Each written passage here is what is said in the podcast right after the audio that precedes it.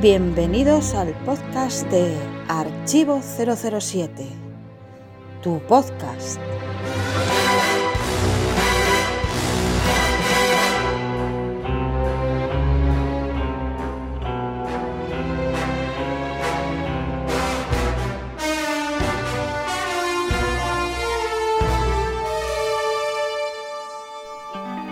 Capítulo primero. Recibimiento de príncipe. En la vida de un agente secreto hay épocas de gran lujo. Le asignan misiones que le exigen representar el papel de un hombre muy rico. Pasa por épocas en que se refugia en la buena vida para borrar el recuerdo del peligro y la sombra de la muerte, y en otras ocasiones, como sucedía ahora, acude como invitado al territorio de un servicio secreto aliado. Desde el momento en que el avión Stratocruiser de la BOAC carreteó hasta la terminal internacional del aeropuerto de Islewil, James Bond recibió el trato de un miembro de la realeza.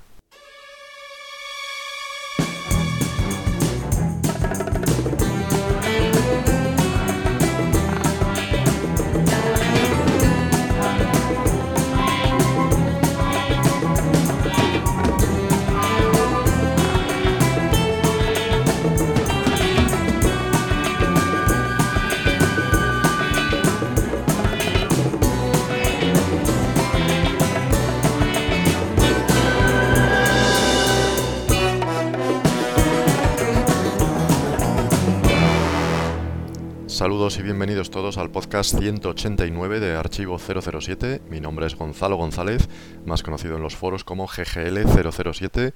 Os damos la bienvenida a un nuevo podcast de Archivo en el que, como ya sabéis, vamos a celebrar los 70 años de la publicación de la novela de Vive y deja morir.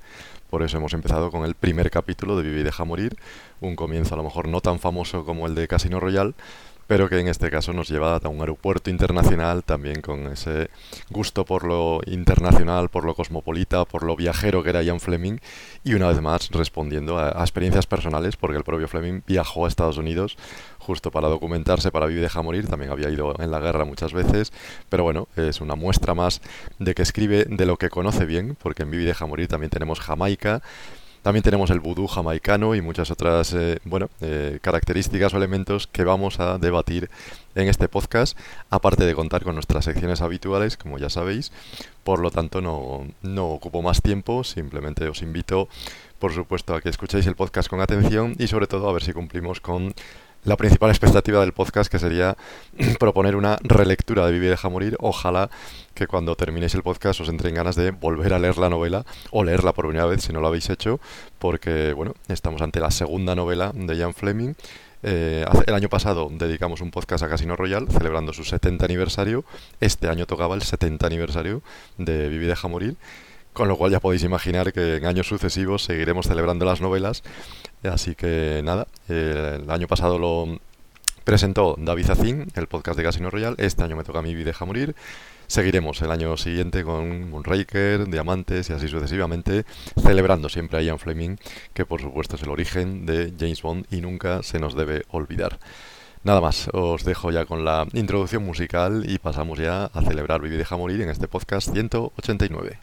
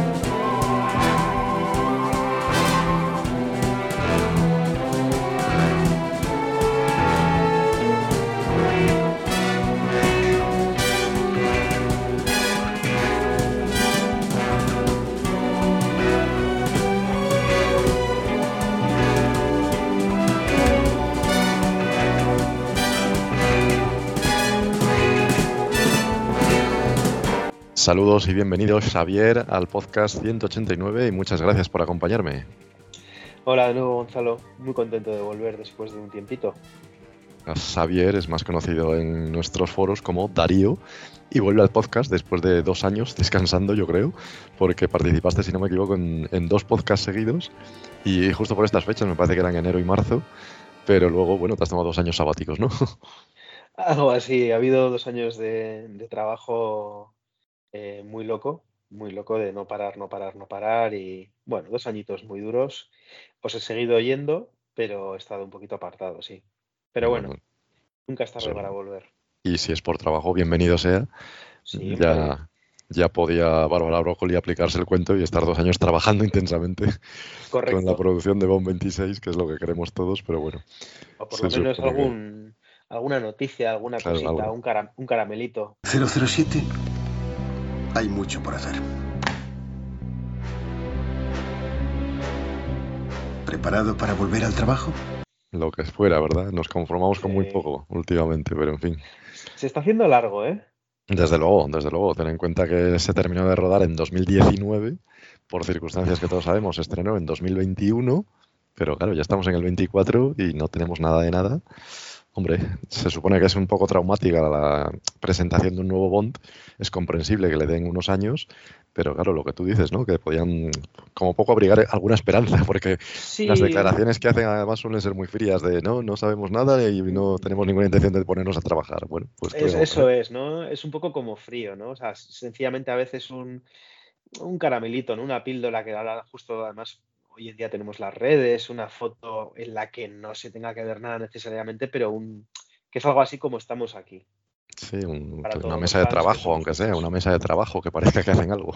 Un arma y una radio. ¿Habéis tirado la casa por la ventana? Sí, algo, algo que diga, no sé, muchas veces me acuerdo, lo primero que salió de Sin Tiempo para Morir fue un 007. 007. Bueno, están en ello. Lo que sea, que, haya vuelto por lo menos. Eso es. Pero bueno, o sea, el consuelo, no sé si pobre, es que siempre nos quedan las películas y libros anteriores y precisamente por ello este podcast lo vamos a dedicar a los 70 años, el 70 aniversario de la publicación de la novela Vivi deja morir, la segunda novela de Ian Fleming, que supongo que como buen bondiano has leído, ¿verdad? No se deben dejar las cosas a medias. Sí, sí, sí. Eh, de hecho, las, bueno, yo realmente fueron primero las películas, luego las novelas. Sí, eh, es habitual, sí. Sí, bueno, de hecho, para mi, mi, madre, por ejemplo, que fue la que me inculcó un poco tanto el cine como la lectura, eh, yo creo que fue como haciéndolo al año, ¿no? O sea, decir, según salía, en orden de salida, digamos. Pero en mi caso, los libros llegaron. O sea, si para cuando empecé a ver las pelis me dieron 1900 yo qué sé, 86 es alta tensión, ¿no? 87. 89, 87 y 89, pues en el 90, 91 empezaría a leer. Calcula. y sí, me gustó. Fue un contraste, ¿no? Después de haber visto todas las películas, fue un contraste el bol literario, pero bueno, eh, quiero decir, está guay porque te enriquece mucho más. Claro, claro. Sobre todo si te, si te gusta el personaje como tanto como nos gusta a nosotros, pues cualquier cosa es suma, ¿no? Es imprescindible e ineludible la literatura de Ian Fleming para conocer a James Bond.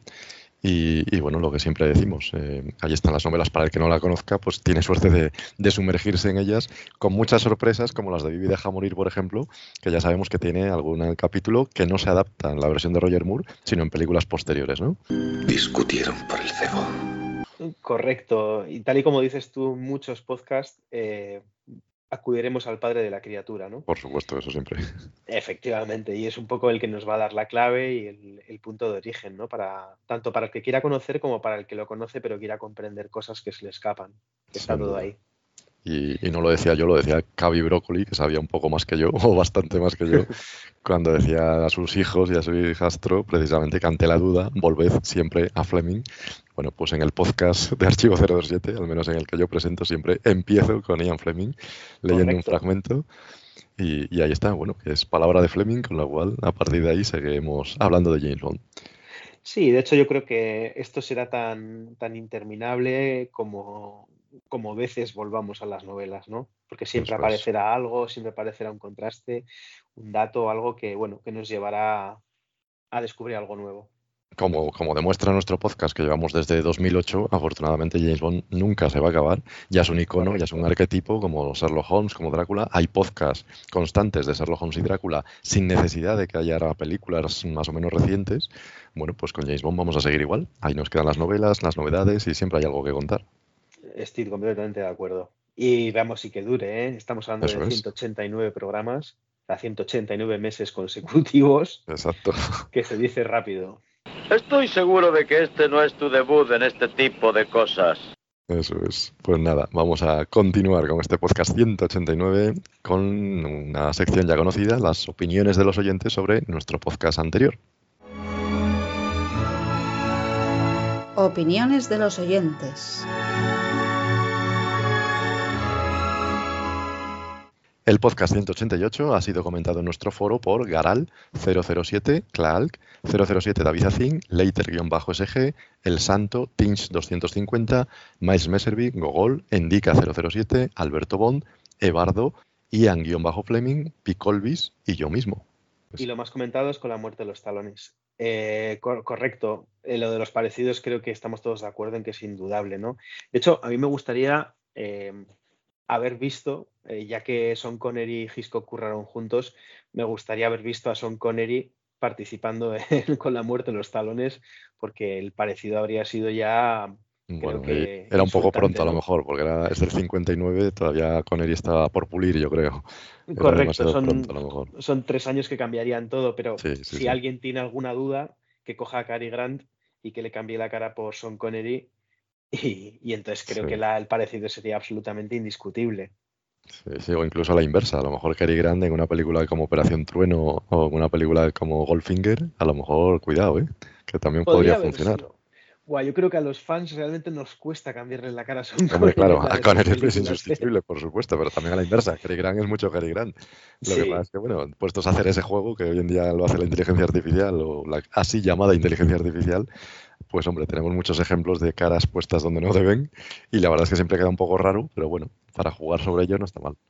Pero quiero decir que de haber habido alguna duda, sería cuestión, de hecho, eh, Cary está muy elegante con un taje gris, que creo que nos puede sonar de algo, y, sería bastante insultante el parecido en ese sentido, aunque la película fuese previa.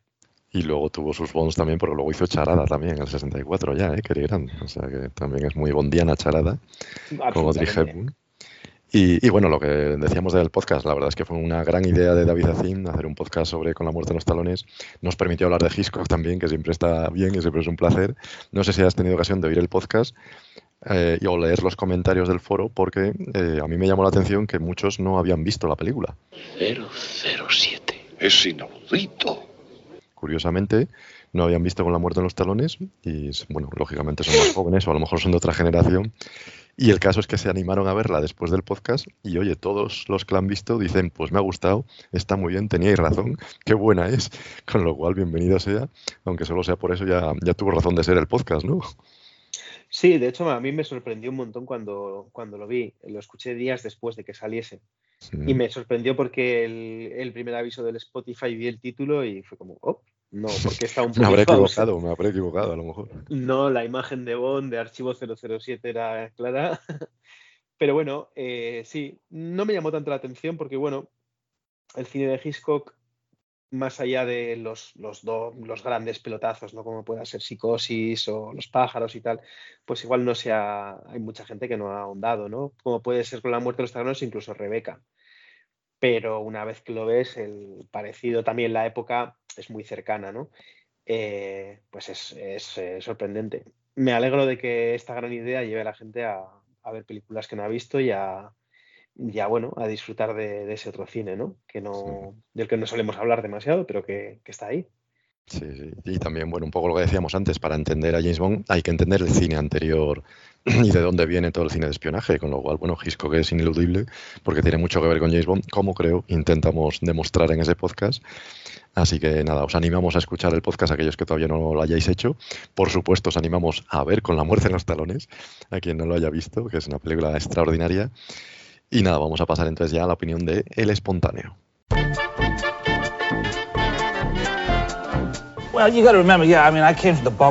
Hola, soy Pierre Rosnan. Como sabéis, fui el quinto actor Bond. Lo que no sabéis es que me encantan los vídeos que hace Alberto López, Alex Clark para el Club Archivo 007 y que como soy fan de Star Wars, también sigo su página de Facebook dedicada a esta saga, Taller Skywalker, donde publica diariamente fotos y vídeos de eventos, cortometrajes y proyectos de todo tipo. Taller Skywalker, el Facebook de Star Wars de Klaalk.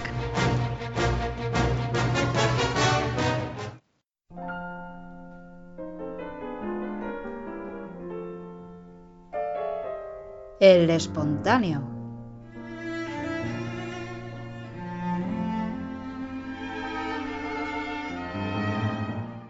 Este mes queremos destacar un mensaje en Facebook de nuestro amigo Jaume Palau, que escribía sobre la 007 Store y el lanzamiento del nuevo libro de Taschen sobre la película Doctor No. Y decía Jaume, si me permitís la expresión, últimamente se están subiendo la parra con los precios de ciertos productos de merchandising de las franquicias. A mi modo de ver, se puede entender y asumir el coste del gran formato que tenía Taschen cuando publicó James Bond Archives a 150 euros, que gustosamente un servidor pagó pero 750 euros por un monográfico me parece una locura para muchos bolsillos. Eso es lo que escribía Jaume en Facebook y es una opinión sobre ese libro de Doctor No que tiene una pinta fantástica, exclusivo, eh, una vez más es de Paul Duncan, que ha tenido acceso a los archivos de la EON, pero eh, sale una edición de momento limitada y el más barato son 750 euros. Me parece que coincidimos con la opinión de Jaume Palau, ¿no? Completamente. A mí me, parece una barbaridad. No es la primera vez que lo vemos, en, decir, en formato ya sea literario, discográfico o fílmico, pero me parece una barra basada. También creo que este tipo de producto, mi opinión, eh, a la contraria de, por ejemplo, cuando se publica una película, ¿no? Después de pasar por las salas de cine, se publica la película, evidentemente se puede meter un contenido extra, ¿no? Para hacer dos versiones, una más cara, una más barata, pero eh, la intención es clara de sacarla al formato doméstico para que la gente pueda disfrutar en casa. Pero en este tipo de formatos parece como que estuviese puesto el precio antes que el producto. Es decir, tenemos que conseguir un producto para vender desde 750 euros o como hace muchos años la caja del Beatles Anthology que empezaba en 600. Entonces, eh, me parece, como dice nuestro compañero, subirse a la parra, ¿no? Porque no sé cuánta gente se puede permitir 750 euros para un libro. ¿Cuánto petróleo les han prometido los yankees? Y como digo, esa es la barata, porque salen otras dos ediciones que ya son especiales, con una lámina enmarcada y tal. 1.500 euros el libro. 1.500 de edición coleccionista y sí, es una locura, claro, son, me parece 1962 copias sacan por el año de Doctor No. Y bueno, el propio Paul Duncan, un poco avergonzado, porque es muy activo en Twitter, Paul Duncan, se puede hablar con él, que es el autor, decía que bueno, sí, que tenías en cuenta que es un producto exclusivo y tal, y sí que ya anunciaba que hay que tener en cuenta que tarde o temprano Tachen estos libros los va rebajando y al final salen otras versiones, con menos páginas a lo mejor y menos fotos, a un precio más asequible. Con lo cual yo intuyo que saldrá asequible entre comillas, porque seguro que es a 150 también o por ahí. Tarde o temprano este doctor no lo rebajarán. No sé si tienes tú el James Bond Archives, que es eh, buenísimo, desde luego, los archivos de James Bond de Tachen. Yo no lo tengo. Pues es una maravilla, desde luego, es una obra de arte. Pero claro, eh, salió a 150, luego lo fueron bajando y cuando estaba a 50, pues ya se puede, hombre, comprar, yo creo. Bien, pero eso me parece bien porque tú ahí sí estás pagando un producto, incluso 50 o algo más, porque tienes un producto pues bueno, como podemos tener pues un monográfico, una cosa muy especial, pero lo otro me parece una locura. Sobre todo porque, por muy exclusivo que sea, quiero decir, si tú estás buscando exclusividad, va a haber una tirada, aunque sea corta. Quiero decir, no es para ti, no estás, no es como cuando compras, eso pasa mucho con artistas gráficos, ¿no? Que compras una lámina, un boceto, que es única pero aunque sea una serie pequeña, pues sigue siendo una serie pues, que han hecho en tirada, digamos, ¿no? No sé, me parece que no... Sí, como, artículo, como artículo de coleccionismo tampoco lo veo yo muy fiable, como bien dices, porque como inversión una obra de arte se compra porque se revaloriza.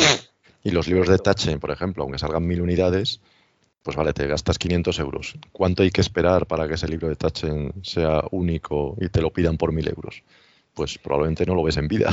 Quiero decir, si hay mil unidades, eh, en vida no lo ves revalorizado. Entonces no sé si compensa. Y un libro como este Doctor No, que es para fans, porque los que los vamos a leer somos nosotros y quienes los vamos a apreciar somos nosotros, no nos gastamos 750, que para muchos es un sueldo.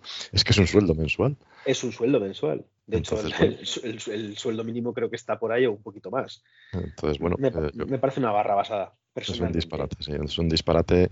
Y, hablaba además ya de la que está haciendo la 007 Store, porque también últimamente sacan otros productos demasiado exclusivos, muy caros todos, algunos ya ridículos además, porque son feos, pero bueno, ya sin entrar a valorar el osito de peluche este de, que han sacado también, edición Doctor No, edición Goldfinger, que te puede parecer más o menos infantil o ridículo, es que encima es muy caro, encima vale 300 euros, y dices, ¿cómo me voy a gastar yo eso en un oso que encima es feo?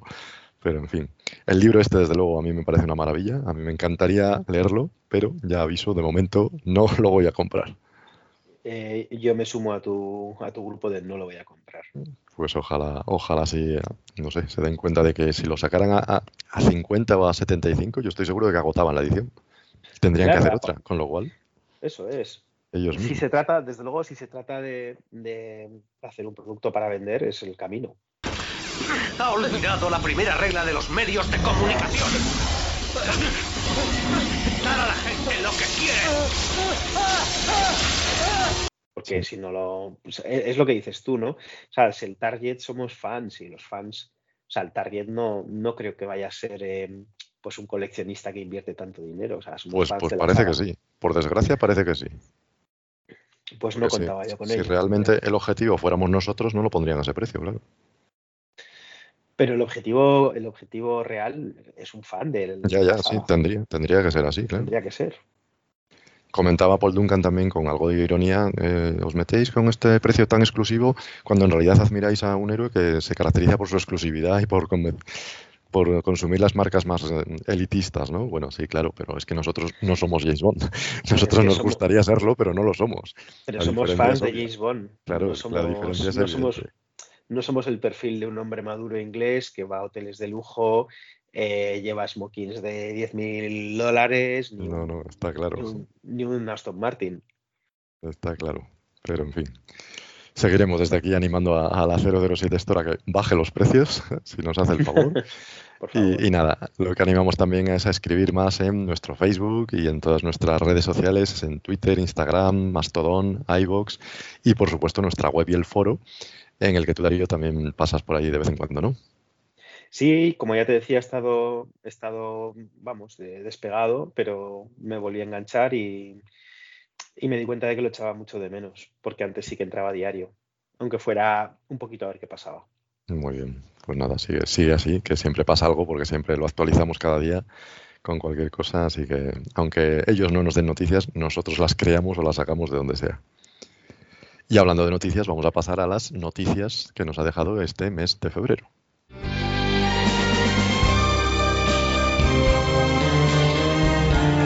Noticias del mes.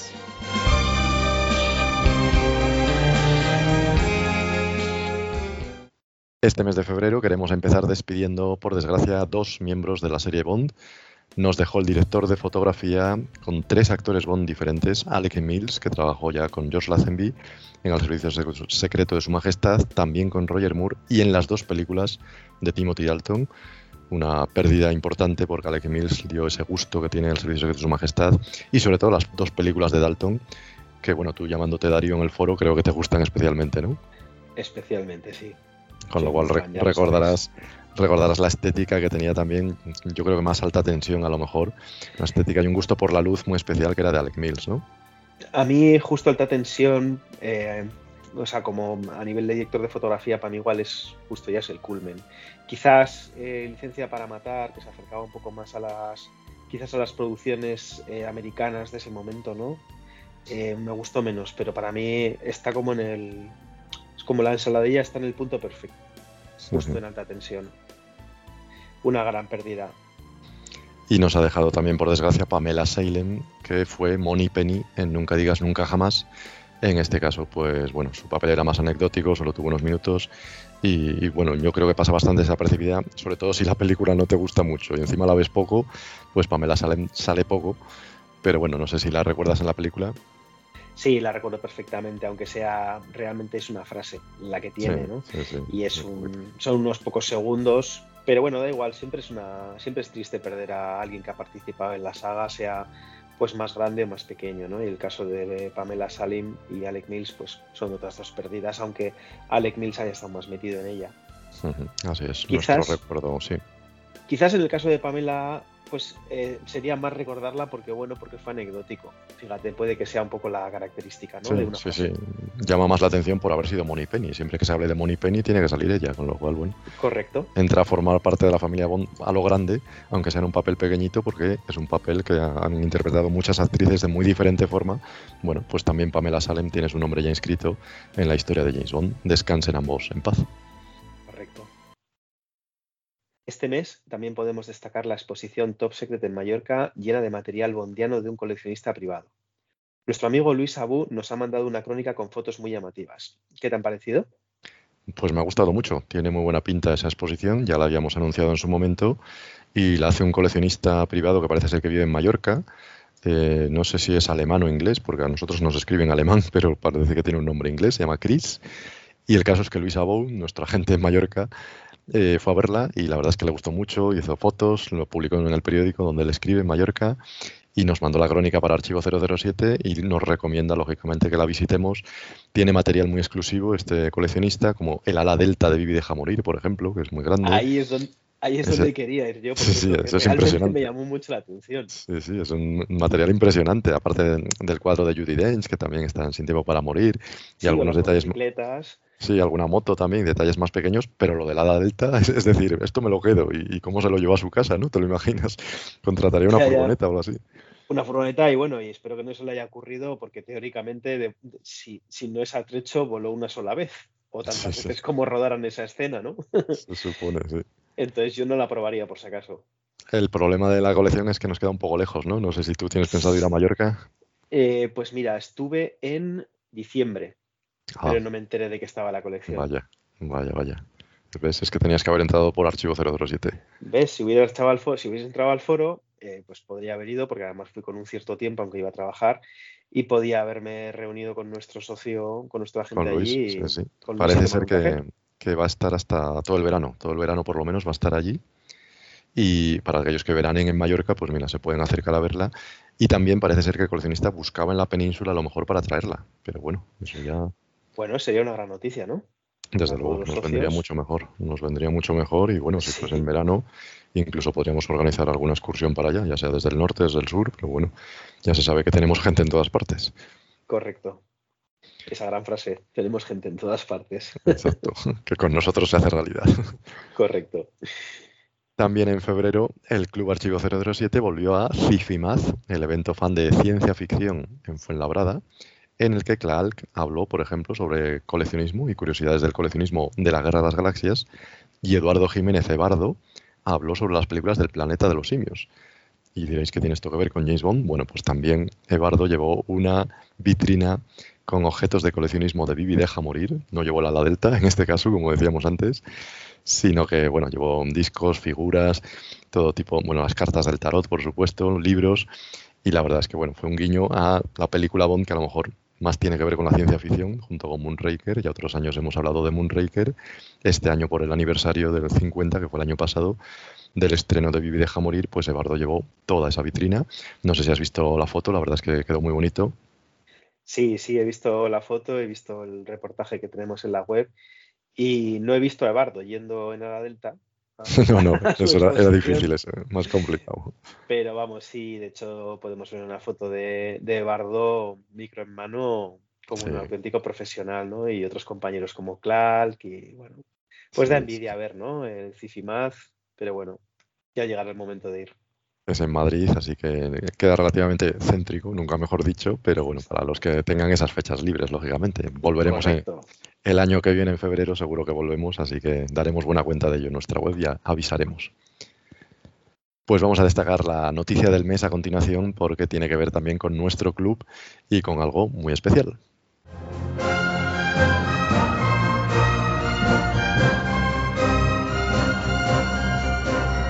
La noticia del mes.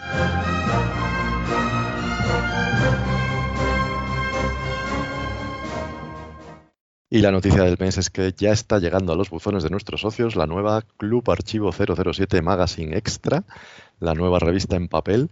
Ya llegamos al número 8, lo cual quiere decir que llevamos 8 años haciendo esta revista en papel, toda ella con artículos exclusivos a todo color. Y está mal que lo diga porque participo en ella, pero a mí me parece que es de excelente calidad. No sé si ya la has recibido, Xavier. Todavía no, todavía no lo ha recibido. Como ya te he dicho, eh, miro el en todos los días, pero todavía no está conmigo, pero tengo muchas ganas. Pues la estamos ya enviando. Será de una excelente calidad, como siempre, Gonzalo. Eso es. ¿Has leído las anteriores, me imagino? Sí, las tengo guardaditas, bien cuidadas, porque creo que volveré a ellas muchas veces. Lo que ya sabes que puedes hacer es también escribir. Animamos siempre a los socios a que participen con sus artículos. Bueno, quizás es el siguiente paso, ¿no? Hay que quitarme las telarañas. Cuando quieras, porque, bueno, aparte de la revista en papel, que es una al año, eh, dos veces más al año sacamos la revista en PDF y ahí no hay límite, no hay límite de espacio, con lo cual ahí puedes contarnos lo que quieras, las virtudes de alta tensión o por qué te llamas Darío en el foro, con licencia para matar, así que nada, tienes la puerta abierta, todos los socios podéis escribir, solo hay que ser socio 00 y lo mismo la revista, ya sabéis, llega a todos los socios 00, con lo cual, bueno, ya no es que la recomiende yo, sino que también un socio agradecido como Xavier, yo creo que la recomiendas, ¿no?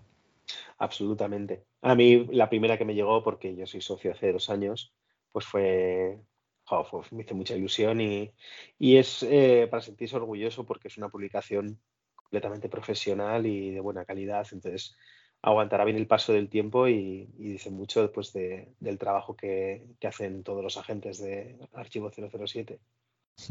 Eso es, siempre con Alberto López como editor, como ya sabéis, y maquetador, y también redactor.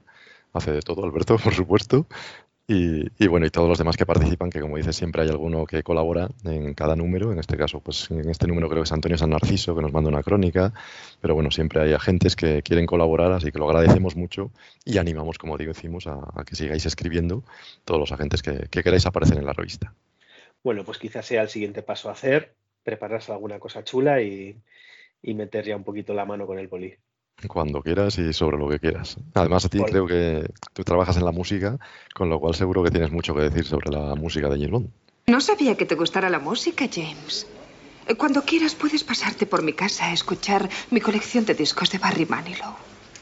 Sí, porque, o sea, eh, cuando salieron las, este tipo de plataformas tipo Spotify es cuando realmente empecé a investigar, porque más allá de las chapucías que hacía con cassettes de los VHS en casa, no tenía acceso a las bandas sonoras, pues las empecé a estudiar a fondo un poco en este momento y, y me he llevado muchas sorpresas. Eh, dentro de la propia música que hago yo, eh, hay algún guiño por ahí que compartiré con vosotros en algún momento. Pues sí, sí, eso es lo interesante, sí, sí. Y, no sé, siempre tengo la sensación de aprender algo nuevo. Yo, musicalmente, mi instrumento es el bajo y a partir de Al Servicio Secreto de Su Majestad, que John Barry lo incorporó pues como un elemento bastante presente, pues he aprendido como muchísimas cosas acerca de cómo tocar o de cómo eh, abordar una canción. Para mí es eh, una fuente de aprendizaje continua es que hablamos de nombres como John Barry y bueno David Arnold, Hans Zimmer, pero también por ahí Josh Martin, mencionabas antes a los Beatles, que seguro que te gustan, con lo cual Marvin Hamlins también, Bill Conti, en fin, son nombres tan importantes y tan de peso en la historia de la música, no solo de la música del cine, que efectivamente tú que trabajas en esto, como decía, creo que tienes mucho que contar. Bueno, pues igual es una buena manera de empezar, porque luego también están todos los artistas que han interpretado la canción principal, ¿no? Que, y hay auténticas. Ahora mismo nos encontramos en, hablando de Vivi Deja Morir y el trabajo que hizo eh, Paul McCartney con, su banda fue absolutamente descomunal en esa canción. Si te pones a trabajar en analizar la orquestación, la banda, las voces, los coros, las armonías, es una auténtica locura. Y, como el caso de Paul McCartney, otros tantos artistas y compositores, incluso a mí yo soy muy fan de, no solo por ser eh, fan de Timothy Dalton, pero soy muy fan del trabajo que hizo Aja y del trabajo que hicieron Duran Duran. Entonces, es lo que os digo, es una, para mí es una fuente de inspiración continua. Pues aprovechando que tenemos un profesional, te voy a preguntar, ¿tu compositor bon favorito? John Barry, siempre será John Barry. estoy de acuerdo, estoy de acuerdo. No, puedo, no puedo elegir. Creo que aquí va a encajar usted de perlas. Sí, sí, está claro por lo que supuso y por lo que supone como revolución en los 60 y además lo versátil que era también, ¿no? Porque era capaz de todo. Era capaz de todo y sobre todo el... era capaz de, de darle color a las películas. Sobre todo porque muchas veces nos quedamos con la canción de cabecera o con un leitmotiv, pero todo el score que hay en todas las películas eh, nos lleva a sitios, o sea, la instrumentación, las armonías, el trabajo que hay en Solo se vive dos veces, por ejemplo, nos traslada a, Asia, pero sin embargo, su última banda sonora, ¿no? que fue Alta Tensión, nos traslada, suena a Guerra Fría continuamente, ¿no? O sea, nos ha llevado a muchos sitios y, creo que esa capacidad que tenía era, me parece una locura. Porque, ¿Tu favorita? ¿La favorita de John Barry? En cuanto a score, en cuanto a... Sí, sí, la banda sonora. Probablemente alta tensión, la más completa. no se suele citar, fíjate. Al diablo las órdenes. Yo solo mato a profesionales. Eh, es que hay que escucharla porque no es, no es tan llamativa, ¿no? Como el toque asiático que tiene solo se vive dos veces, o, o yo qué sé, o por ejemplo, quizás en el podio ese estaría desde Rusia con Amor, que también tiene un trabajo de score bastante enrevesado, pero em, sí que es verdad que en, que en alta tensión a mí me, lleva mucho a, a, momentos de la película concretos, ¿no? sí, lo que decías antes, también el viaje por el mundo, ¿no? Porque empiezas con un poco la frialdad de Viena, pero luego te lleva a la calidad del desierto también. Está muy bien construida la banda sonora, sí. Y está muy bien construida, las armonías y los modos de trabajo cambian mucho, ¿no? Eh, porque hay una parte, toda la parte del final, pues es, em, quiero decir, al final las armonías son, son eh, más árabes, mientras que las armonías del principio en Viena, pues son más parecidas a los compositores de época. ¿no? Entonces, a mí me parece quizás la más completa y que tira menos de quizás del leitmotiv, ¿no? Tira un poco del leitmotiv, del, del riff principal del tema de Aja, pero, pero es una banda sonora extensa, sobre todo si la escuchas eh, aislada de la película. ¿Y canción favorita ya puestos? Esa es una pregunta que un caballero no puede contestar. Canción favorita, podría ser. Pues yo creo que Vivi deja morir. Ajá. Paul McCartney, entonces. Sí, Paul McCartney, pero es que hay, me, pones contra la pared porque está Goldfinger. Claro, hay muchas, por supuesto, pero bueno, la primera que se te viene, si has mencionado esa, por algo es. Sí, porque una vez que empecé a. Ten en cuenta que yo todas las películas las vi muy críos, perdón, las vi muy de crío. Entonces, eh, cuando empecé a fijarme en la música de verdad y posteriormente cuando me hice profesional de esto y empecé a investigar, empecé a entender eh, qué hacía cada instrumento, ¿no? Lo que yo había identificado como, eh, por ejemplo, determinados instrumentos de viento, de deja morir, que suenan a grito, que parece un grito, parece algo, pues luego de repente descubres, ¿no? Que son instrumentos de viento, o dónde va la cuerda, o o por qué, o por ejemplo, en cuanto a ritmos, ¿no? Que, todo el ritmo de la canción es binario, pero va cambiando el tipo de compás. Cosas que dices, joder, pues en qué momento este hombre se colocó aquí. Lo dicho, estamos deseando leerte en un artículo musical en nuestra próxima revista o en la siguiente cuando te venga bien, porque como decía antes, Xavier tiene mucho que contarnos, como ya habéis escuchado. Y bueno, mientras esperamos ese artículo y algunos la revista todavía que les llegará este año, eh, vamos a seguir escuchando a Xavier en el debate porque vamos a pasar al debate ya sobre Vive y deja morir. Antes vamos a escuchar las efemérides del mes de marzo, como de costumbre con guion de Alberto Bond. Y atentos porque en marzo empezamos con un par de cumpleaños muy especiales.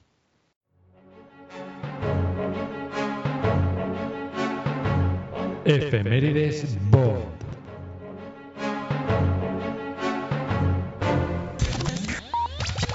El 1 de marzo de 1959, hace 55 años, nació Javier Bardem.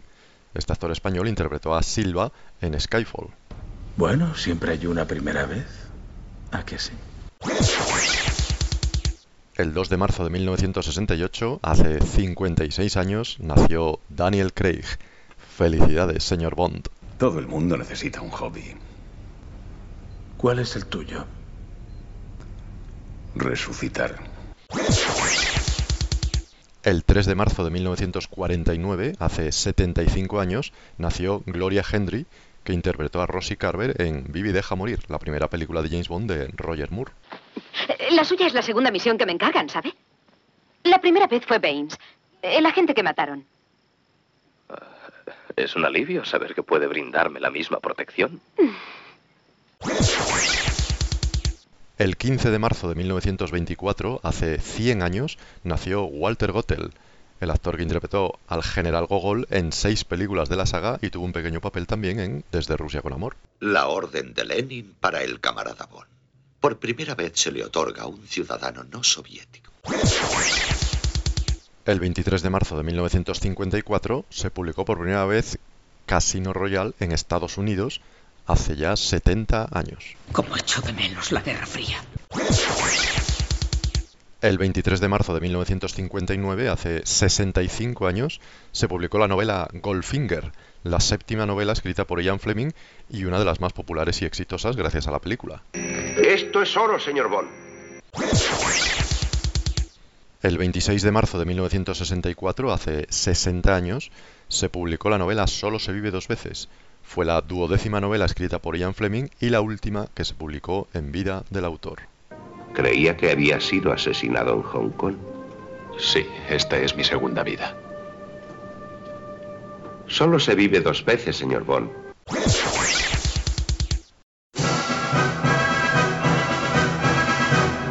Hola, somos maestros en año sabático y nos ganamos la lotería. Ojito, por favor. No es un libro de archivo 007. Es un libro del staff del Club Archivo 007. Se titula Ian Fleming y James Bond, Conexión España. Y no te lo puedes perder.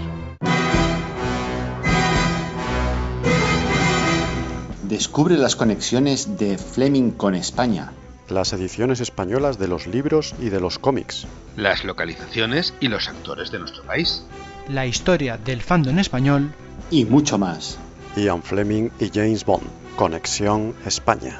Un libro autoeditado por John Casanovas, Eduardo Jiménez, Gonzalo González y Alberto López. El libro para los fans españoles de... Bond. Bond. Bond. Bond. Bond. James Bond. Visita nuestra página de Facebook en 007 Conexión o envíanos un email a 007 conexionespaña.com para realizar pedidos.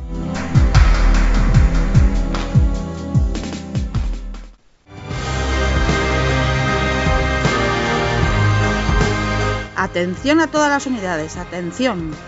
El debate comenzará en 3, 2, 1.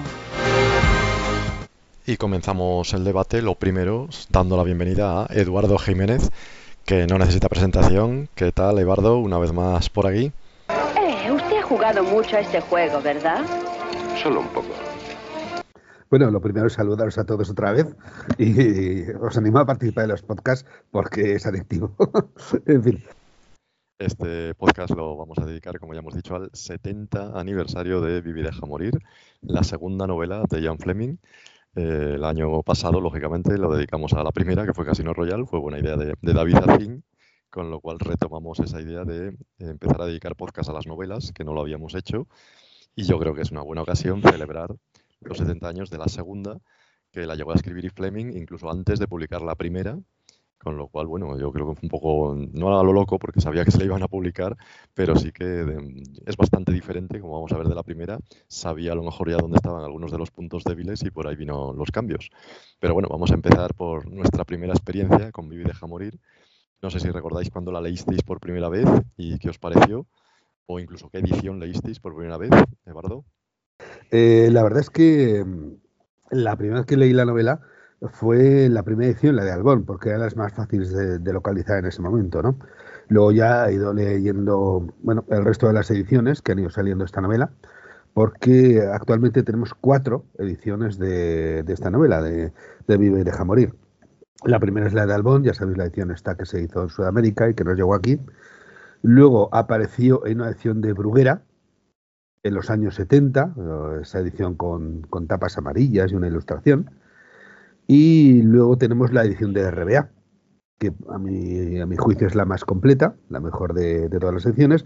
Y por último, la de la de ECC, que, pues bueno, es una edición con una traducción, como es habitual, más actualizada, más moderna y que ha vuelto a ser, bueno, digamos, reeditada por Roca. Ya lo comentaremos también esto un poco más adelante.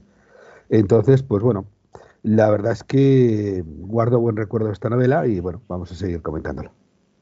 ¿Y tú, Darío, recuerdas cuando la leíste por primera vez? Sí, yo la leí eh, a principios de los 90. Mi madre tenía varias coleccionadas, juraría que eran las de Bruguera, pero no estoy seguro si era Bruguera o, la anterior. Y, fue cuando me entró el gusanillo por La de Bruguera tiene, tiene un color amarillento, aún un color Roger Moore en la portada, claro. Sí, pues diría que sí, porque además en ese momento que todavía no tenía el gancho por leer, yo juraría que me entraban los libros por la tapa, por los ojos, quiero decir. Y, las tenía mi madre coleccionadas y la leí después de haber visto Licencia para Matar. Bendita sea. Cual me entró un... no entendía nada porque estaban unas cosas y ya, ya para entonces había visto todo lo que estaba hasta la fecha, que era justo antes de GoldenEye. Entonces no, entendía mucho porque estaba mezclado todo ahora sí, evidentemente. Sí, sí. Una mezcla explosiva. Sí, sí, porque eh, a mí lo de, creo que lo conté en un podcast además, lo de la escena de Felix Leiter de licencia para matar a mí me dejó doblado. Y yo la vi en el cine además y, me dejó doblado. Entonces de repente me la encontré en el libro y fue como, a ver, a ver qué pasa aquí. Luego ya fue lo de Octopussy y perdón, lo de Solo para tus ojos, la escena de que, les arrastran ¿no? con la lancha. Y a mi madre me explicó que no tenía por qué ser lo mismo la novela que la película.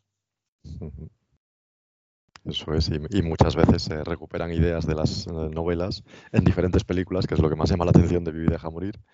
Y, lo que más me llamó a mí también la atención, yo la primera que leí fue la de Bruguera, la de Roger Moore, y la portada de Roger Moore. Y, la más reciente, cuando se, salió esa edición, la película más reciente era Vive deja morir. Y por eso la eligieron como primera para, esa colección. Sí, sí, yo, yo, lo que pasa es que bueno, la leí después, mucho después de los 70, eh, probablemente serían los 80, bueno, tampoco tanto después, pero bueno, fue en los 80. Y, sí que lógicamente me llamó la atención luego cuando vi Licencia para Matar, porque fue después y fue cuando me encontré con que había cosas de, de la novela. Y claro, impacta mucho al principio porque no entiendes muy bien lo que ha pasado, pero bueno, te vas informando y sí que descubres cómo se adaptan las novelas, que es de forma muy peculiar. Pero bueno, vamos a empezar por el, argumento de la novela, que se separa bastante de Casino Royale y por supuesto también de la película, más o menos, porque en este caso Mr. Big trafica no con drogas, sino con monedas antiguas que encuentra en Jamaica, del pirata Morgan parece ser, y lo hace para financiar el espionaje soviético y a y, bueno, aparece también el vudú, o por lo menos se dice que Samedi controla a Mr. Big, que supuestamente es su zombie, lo cual le da esa aureola de personaje mítico y que no puede morir. Aparece también Solitaire, por supuesto. Hay un viaje en tren, pero no tiene ninguna escena de acción. Y tenemos bueno, pero pasan cosas, pasan cosas. Bueno, eh, sí que pasa alguna cosa, pero no es tan espectacular como lo que pasa en la película, claro. Y, bueno, lo que decíamos antes, lo más llamativo esas dos escenas que se adaptan en películas posteriores. Mm. Por un lado el arrastre con la barca, que se deja para solo para sus ojos, y la mutilación de Félix, que es lo más llamativo, que se dejó para licencia para matar. Darío. Pues a ver, a mí la historia, como ya os he dicho hace un momento, me dejó un poco, me dejó un poco doblado, porque no entendía qué hacía lo de licencia para matar ahí, ni entendía lo de solo para tus ojos. Pero como ya os he dicho, fue un poco cuando em, me empezó a entrar el gusanillo por leer, más allá de lo que te obligaban en el cole. Y, me gustó crearme un poco mi propia peli. La verdad, el hecho de que Mr. Big traficase con droga en la película y con monedas en la novela, me, si os digo la verdad, no, yo creo que ni me llamó la atención, casi ni lo recordaba porque era una cosa a lo que yo no me, creo que no me fijaba demasiado en ese momento, ¿no? Pero sin embargo, la parte del vudú y de Solitaire sí, porque la peli es súper gráfico, tanto al principio en la isla cuando matan al compañero de Bond, como cuando al final está Solitaire. Entonces, eh, como es diferente la, escena en tu cabeza, pues tú te montas tu propia peli y eso es una cosa que me gustaba. Lo del viaje en tren es otra cosa que no recordaba. Y la mutilación de Felix Leiter, que es una cosa que, insisto, que a mí en la licencia para matar me, partió en dos porque ni me lo esperaba, pues eh, me pareció una cosa curiosa, que es la parte que no entendía, pero recuerdo que fue mucho más traumático las imágenes ¿no? que leerlo y imaginármelo. Pero bueno, la historia está guay. a mí lo que me gusta es que una vez que lees, pues tú te haces tu propia película mental, ¿no? De tu propia historia, que no, está tan, no te lleva tan al huerto como te lleva una película porque lo estás viendo en imágenes. Buen recuerdo en general. ¿A ti, Eduardo, qué te parece este argumento de la novela tan diferente como decíamos? Pues yo lo veo un argumento típico de Fleming, que es decir, imaginativo, pero plausible.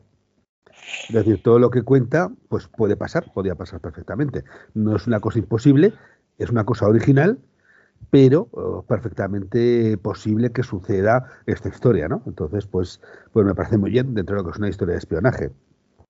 Yo la novela la leí antes de ver la, la película, mm, porque, bueno, en ese momento cuando yo empecé a ver las películas de, Bond, pues bueno, no, no, no estaban todavía disponibles en vídeo, no se ponía en televisión, entonces leí el resto de las novelas, pues eh, basándome básicamente en lo que había visto en la, lo que la película Moonraker y luego ya solo para sus ojos.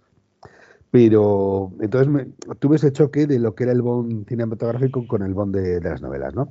Pero con respecto a esta, pues eh, la verdad es que no sé, la encontré pues como muy entretenida. Es decir, pasan muchas cosas, atentados contra Bond, lo que hablamos de, del viaje en tren, que lo coge un prisionero, que se escapa. En fin, hay una serie de cosas que lo diferencian bastante de, la novela anterior. Ya hablaremos también de eso. Y la verdad que, bueno, que sean las, las monedas, pues bueno, pues es el McGuffin de la, de la historia, ¿no? Y, bueno, pues, qué decir, en un caso son drogas, en otro lado son monedas. Lo que importa es el enfrentamiento entre los dos personajes, ¿no? Entre, entre James Bond y, Mr. Big. La, excusa en este caso de las monedas es porque así se puede imaginar que le puede interesar al gobierno inglés, ¿no? Como era de Efectivamente. Eh, claro, tenía, tiene que haber una excusa para que Bond intervenga. Claro, claro, claro. Entonces, incluso en este caso, en la novela, se establece una especie de, de, de tripartito entre el MI6, el FBI y la CIA. O sea, hay, digamos, como tres, tres partes y según la zona de, según eh, la localización en que sucede parte de la novela, digamos que eh, cada agencia eh, hace lo, lo, que corresponde que se espera de ella, ¿no? Por ejemplo, la CIA no puede operar dentro de Estados Unidos. Eso es competencia del FBI. En cambio, en Jamaica, por ejemplo, pues la CIA sí que podía actuar. Claro, y como era inglesa, también el MI6, claro. Y el MI6, efectivamente. Entonces, quiero decir que en eso Fleming lo refleja bastante bien de cómo era la, situación de las distintas agencias de, eh, inteligencia, ¿no? Luego, pues bueno, el hecho de que no sea una adaptación completa, pues, eh, o que no sea adaptado completamente, pues bueno, pues, es decir, cada, cada medio es cada medio. Entonces, con Roger Moore, la historia tan brutal que de la mutilación de la y tal, pues a lo mejor no hubiera quedado bien. De eso hablaremos después de la, de la adaptación. Veremos lo que falta y lo que añaden, pero bueno, de momento. Pero como propia novela, la verdad es que la trama, pues no le veo ningún altibajo. O sea, en la novela es un impacto también, como fue en, como es en Licencia para Matar. Y, pero claro, en las novelas son mucho más duras que en las películas, entonces pues no. no Ahí es donde quería yo. O sea, realmente es que es eso, los, los libros al final es el, el, Ian Fleming en sustancia, ¿no? En origen. Al final, eh, quieras que no, el, bueno, tanto Broccoli y Halsman tenían una experiencia de, todo el ciclo que habían hecho con Roger Moore, con, perdón, con Sean Connery, y sabían un poco cuál era la fórmula. Entonces, yo creo que quitar cosas en ese sentido, así como por ejemplo la escena de la barca, no sé a dónde les hubiera llevado, la parte de Felix Leiter igual era muy bestia. Es muy curioso, si os fijáis, ¿no? Porque realmente repite actor, podía haber sido en esta película. Bueno, lo buscaron a propósito. ¿Ah, sí? buscaron a un actor que yo hubiera interpretado a Felix Leiter. Ah, mira, no, no lo sabía. Claro, sí, sí, fue, claro, como era, como era una situación muy importante para el personaje, pues buscaron a alguien que ya lo hubiera interpretado. Y que fue el caso. Y por ejemplo, pues la parte igual de, de las lanchas la hicieron de otra manera, que es como muy visual, muy mm, mm. espectacular, y metieron la parte de la granja de Roscananga, ¿no? Bueno, Eso sí, un poco de casualidad. Bueno, lo de ya fue un poco improvisación, porque bueno, es la famosa historia que es muy conocida, ¿no? De, que se, encontraron con un cartel que decía los intrusos serán devorados. ¿qué pasa aquí? ¿Qué, hay? Entonces ya eh, vieron que era una granja de cocodrilos y decidieron integrarla en, la, en el argumento de la película. Y dejaron los tiburones para licencia para matar, como hablaremos después, repito. Bueno, también aparecen tiburones, aparecen tiburones. Sí, bueno, alguno hay también. Pero lo que más me llama la atención de, de la novela como tal es que es muy diferente a Casino Royale, que bueno, parece establecer ya la fórmula de éxito Ian Fleming, porque tenemos a Bond con una misión en varios países, no como en Casino Royale, que a lo mejor se centraba en el casino, en Royal Leo. Tenemos al villano que presenta una deformidad, como es Mr. Big, que se le describe con una cabeza muy grande. Tenemos la chica exótica y además muy espectacular en este caso porque parece incluso sobrenatural. Y también está ese elemento de venganza que suele haber en las novelas Bond, en la que matan a alguien cercano. Y por supuesto termina con la chica. No sé si esta segunda novela establecería ya la fórmula mágica ¿no? de Ian Fleming, Eduardo. Pues eh, para la mayoría de ellas sí, luego hay algunas otras novelas que tienen una estructura un tanto diferente y los cuentos no digamos. Pero bueno, la verdad es que sí, es muy diferente de Casino Royale.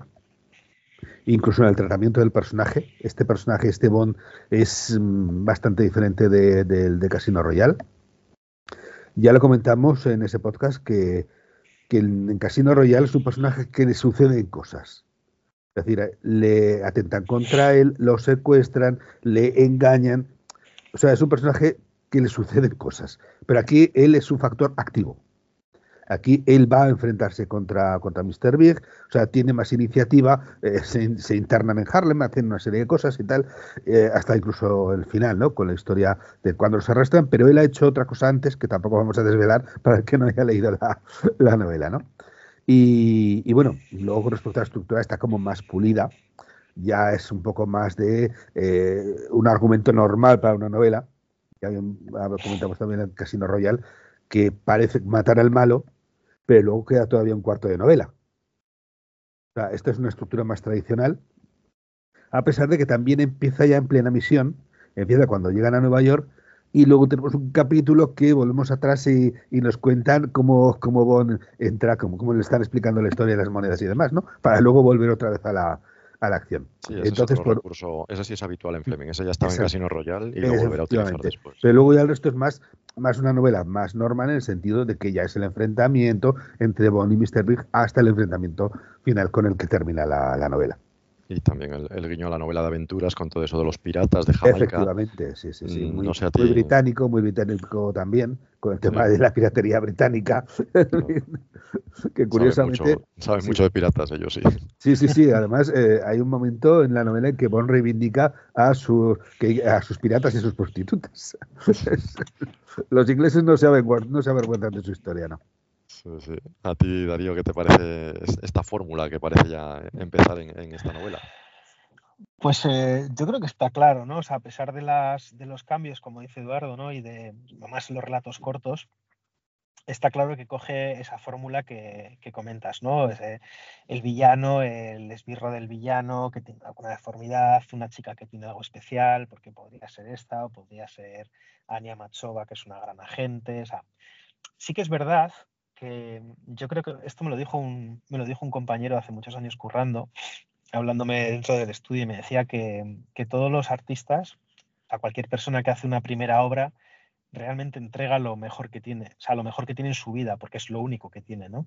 Entonces yo creo que pasado este primer golpe de Casino Royal, ya eh, Ian Fleming se había sacudido un poco el polvo y la presión, quizás, ¿no? Porque en ese momento, luego ya una vez que tú tiras para adelante, pues eh, está claro que se crea una estructura y que va, me imagino que iría haciendo y deshaciendo. Pero la primera vez que haces una obra es lo mejor que tienes en tu vida. O sea, eh, si fuera una película, un director es todos los recursos que tiene hasta ese momento de su vida, un actor o un grupo, las mejores canciones que tiene porque no tiene más. Entonces yo creo que aquí quizás una vez eh, acabado Casino Royale, aunque, aunque se publicase después, ya había dado ese primer paso. Entonces sí que creo, me imagino que cogería lo que más le interesaba y creó una fórmula que luego evidentemente funcionó y se extendió en el tiempo. Yo creo que sí hay fórmula, aunque no siga el mismo patrón exacto, exacto, pero siempre va a haber estos elementos que a la gente le gustaban, de la misma manera que en las películas, pues no podía faltar un coche eh, maqueado, ni podía faltar eh, un invento, o podía faltar Q, o podía faltar, pues, yo qué sé, ¿no? Yo sí que creo que hay fórmula no, sé si es lo, mejor, lo que se vuelca en la primera obra, pero sí probablemente uno intenta mm, mostrar todo lo que uno ha vivido hasta ese momento, por, por el riesgo de que a lo mejor no vuelves a hacer otra cosa. claro, por, eso digo dejar ahí el recuerdo de todo, Pero claro, en el caso de Fleming, como él sí sabía que le iban a seguir publicando, porque tenía muchos contactos y por supuesto sabía que era buen escritor. Él mismo era editor también. Claro, no sé cuánto hay personal en Casino Royale, tanto como en Vivi deja morir, porque al fin y al cabo Casino Royale la hace supuestamente de una experiencia en el casino más o menos idealizada, y Vivi deja morir era asomarse a la ventana. Desde GoldenEye veía Jamaica y dijo, pues voy a escribir de Jamaica, ¿no? Pues igual sí, pero lo que quiero decir es que en ese primer momento, o sea, cuando te enfrentas a tu primera obra, me imagino, supongo que es eso, es lo mejor que tienes hasta ese momento de tu vida. Y una vez que has pasado ese umbral. Él decía que. sí, perdón. Sí, sí, sigue, sigue. No, no, es, ese punto ¿no? que me llama siempre la atención acerca de la primera obra de un artista. Bueno, él decía que, la... que la primera obra la escribió por la tensión de casarse siendo ya mayor, ¿no? Y esta segunda la escribe ya después de casar, ya casado y eh, ya había nacido su primer hijo. Entonces la situación personal era completamente diferente. Entonces, por eso la obra también puede ser muy diferente de una a otra. Precisamente hablaba yo de Jamaica antes, vamos a hablar ahora de las localizaciones. En la novela tenemos Nueva York, tenemos Harlem, por supuesto, eh, luego hacen el viaje en tren hasta Florida y también Jamaica, Jamaica, que son espacios, como decía, que Fleming conocía muy bien. De hecho, acababa de viajar a Estados Unidos. Eh, ya estaba en GoldenEye, por supuesto, donde ya había escrito Casino Royale. Este año escribía Vive deja morir. Y yo creo que se nota que conoce muy bien por dónde va. Eh, se nota muy bien cómo conoce los aeropuertos, las estaciones de tren. Se nota cómo conoce Jamaica, por supuesto.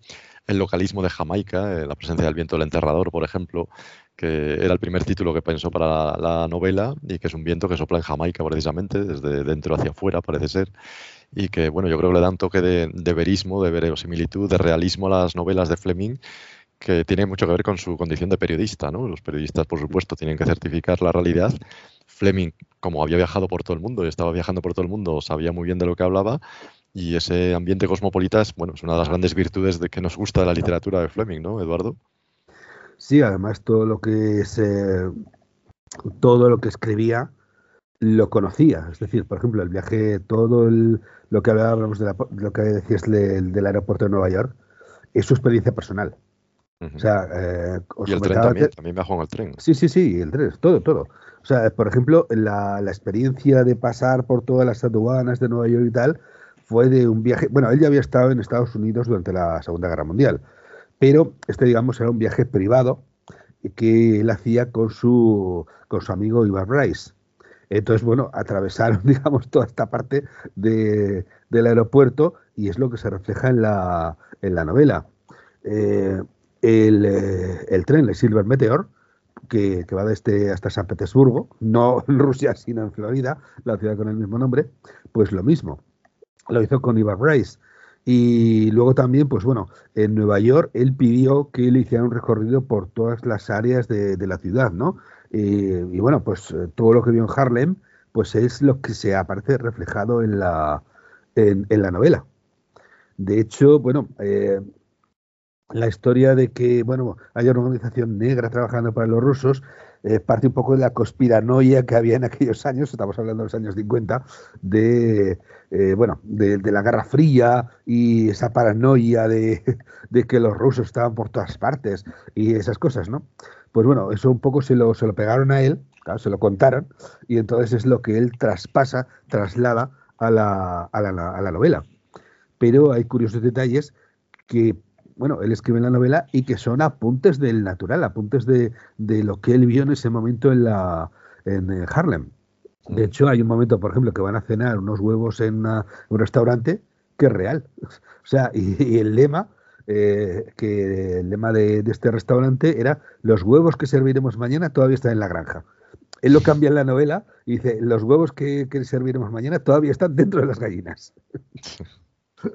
Es decir, datos como por ejemplo pues el bar de Sugar Ray, del boxeador, la, lo que comenta sobre la, una obra de teatro que Orson Welles hizo en Harlem solo con actores negros, eso es real también. O sea, eh, la novela, o sea, aparte del argumento y tal, eh, muestra mm, mucho, mucha realidad de, la época. De hecho, también se, hay un momento también en que está con, un, con una especie de policía americano y tal, y, comentan el miedo que, existía de que Nueva York fuera bombardeada por los rusos con un ataque atómico. Y es lo que se pensaba en aquella época que podía, que podía pasar. Sí, sí. Y hablando de, localizaciones, eh, iba a decir que también el, el fondo del mar, porque también hay Sí, sí, aventura bajo el agua y por supuesto Fleming también buceaba. Buceaba, buceaba, sí, sí. Sí, lo que hablamos del viaje del tren y de todo, sí, sí, sí. Es, es una novela realista en el sentido de que la mayoría de los detalles que Fleming pone en esa novela eh, y en, los, en las localizaciones que sucede son reales. Y, y no solo es que sean reales, sino que el propio Fleming los ha vivido y eso se nota. O sea, que es capaz nota, de sí, sí. transmitirlo, que esa es la, Sí, la sí. gran virtud de Ian Fleming. ¿A ti, Mm. Darío, qué te parecen las localizaciones? A mí, o sea, como en todo el mundo Bond, eh, esto no es una excepción. Lo que más me entusiasma es, es un poco lo, a colación de lo que decís, ¿no? Que él, él está contando algo que ha vivido. O sea, no está hablando de, de una cosa sobre la que ha leído, sobre la que le han contado, ¿no? O sea, puede hablar en primera persona, pues, eh, de haber estado en Nueva York, en Florida, eh, ya vivía en Jamaica, eh, pues de la gente local, de esa, de esa parte que había vivido en Harlem, de los aeropuertos de Nueva York. Entonces, cuando te lo cuenta alguien que realmente ha recorrido ese camino y que te habla de un bar concreto, pues donde yo me acuerdo siempre, ¿no? En, un restaurante que estuve en Nueva York, que siempre he vuelto, que está en, el Soho, que es de hamburguesas, y siempre hablan, ¿no? De, que está la, esto, la, lotería de que vas un día a comer una hamburguesa, allí tienen cinco hamburguesas y presumen de que tienen cinco hamburguesas y refrescos y cerveza y agua, no tienen nada más. Y presumen de sus hamburguesas, ¿no? Y hablaban siempre de que depende de cuándo vayas, puede que en la mesa de al lado o que en tu misma mesa, porque tú vas, te sientas y tú se sienta al lado, puede estar Al Pacino o puede estar eh, cualquier actor que vive en, Manhattan, ¿no? Porque van todos allí, van, se comen hamburguesa, se van. Entonces, esa parte que había vivido Fleming de, de hablar de gente nativa, de pues de ese tipo de tricks, ¿no? De sitios concretos, de bares concretos, o es lo que a mí me llama la atención y que es un poco lo que se refleja en las películas, ¿no? Que él siempre llega y conozco un buen restaurante en Karachi o entra en el hotel al que va siempre. A mí eso es algo que me entusiasma de, de Ian Fleming. Y marca la diferencia el hecho de que él lo había vivido, de que no está contando las vivencias de otro o, o lo que había oído sobre esa ciudad o sobre esa isla. A mí eso me, siempre me entusiasma. De las novelas y me entusiasma de las películas. Está claro que es una de las grandes virtudes de las novelas. Vamos a hablar también de, de la creación de personajes, que es también otra de las características que definen a un buen escritor.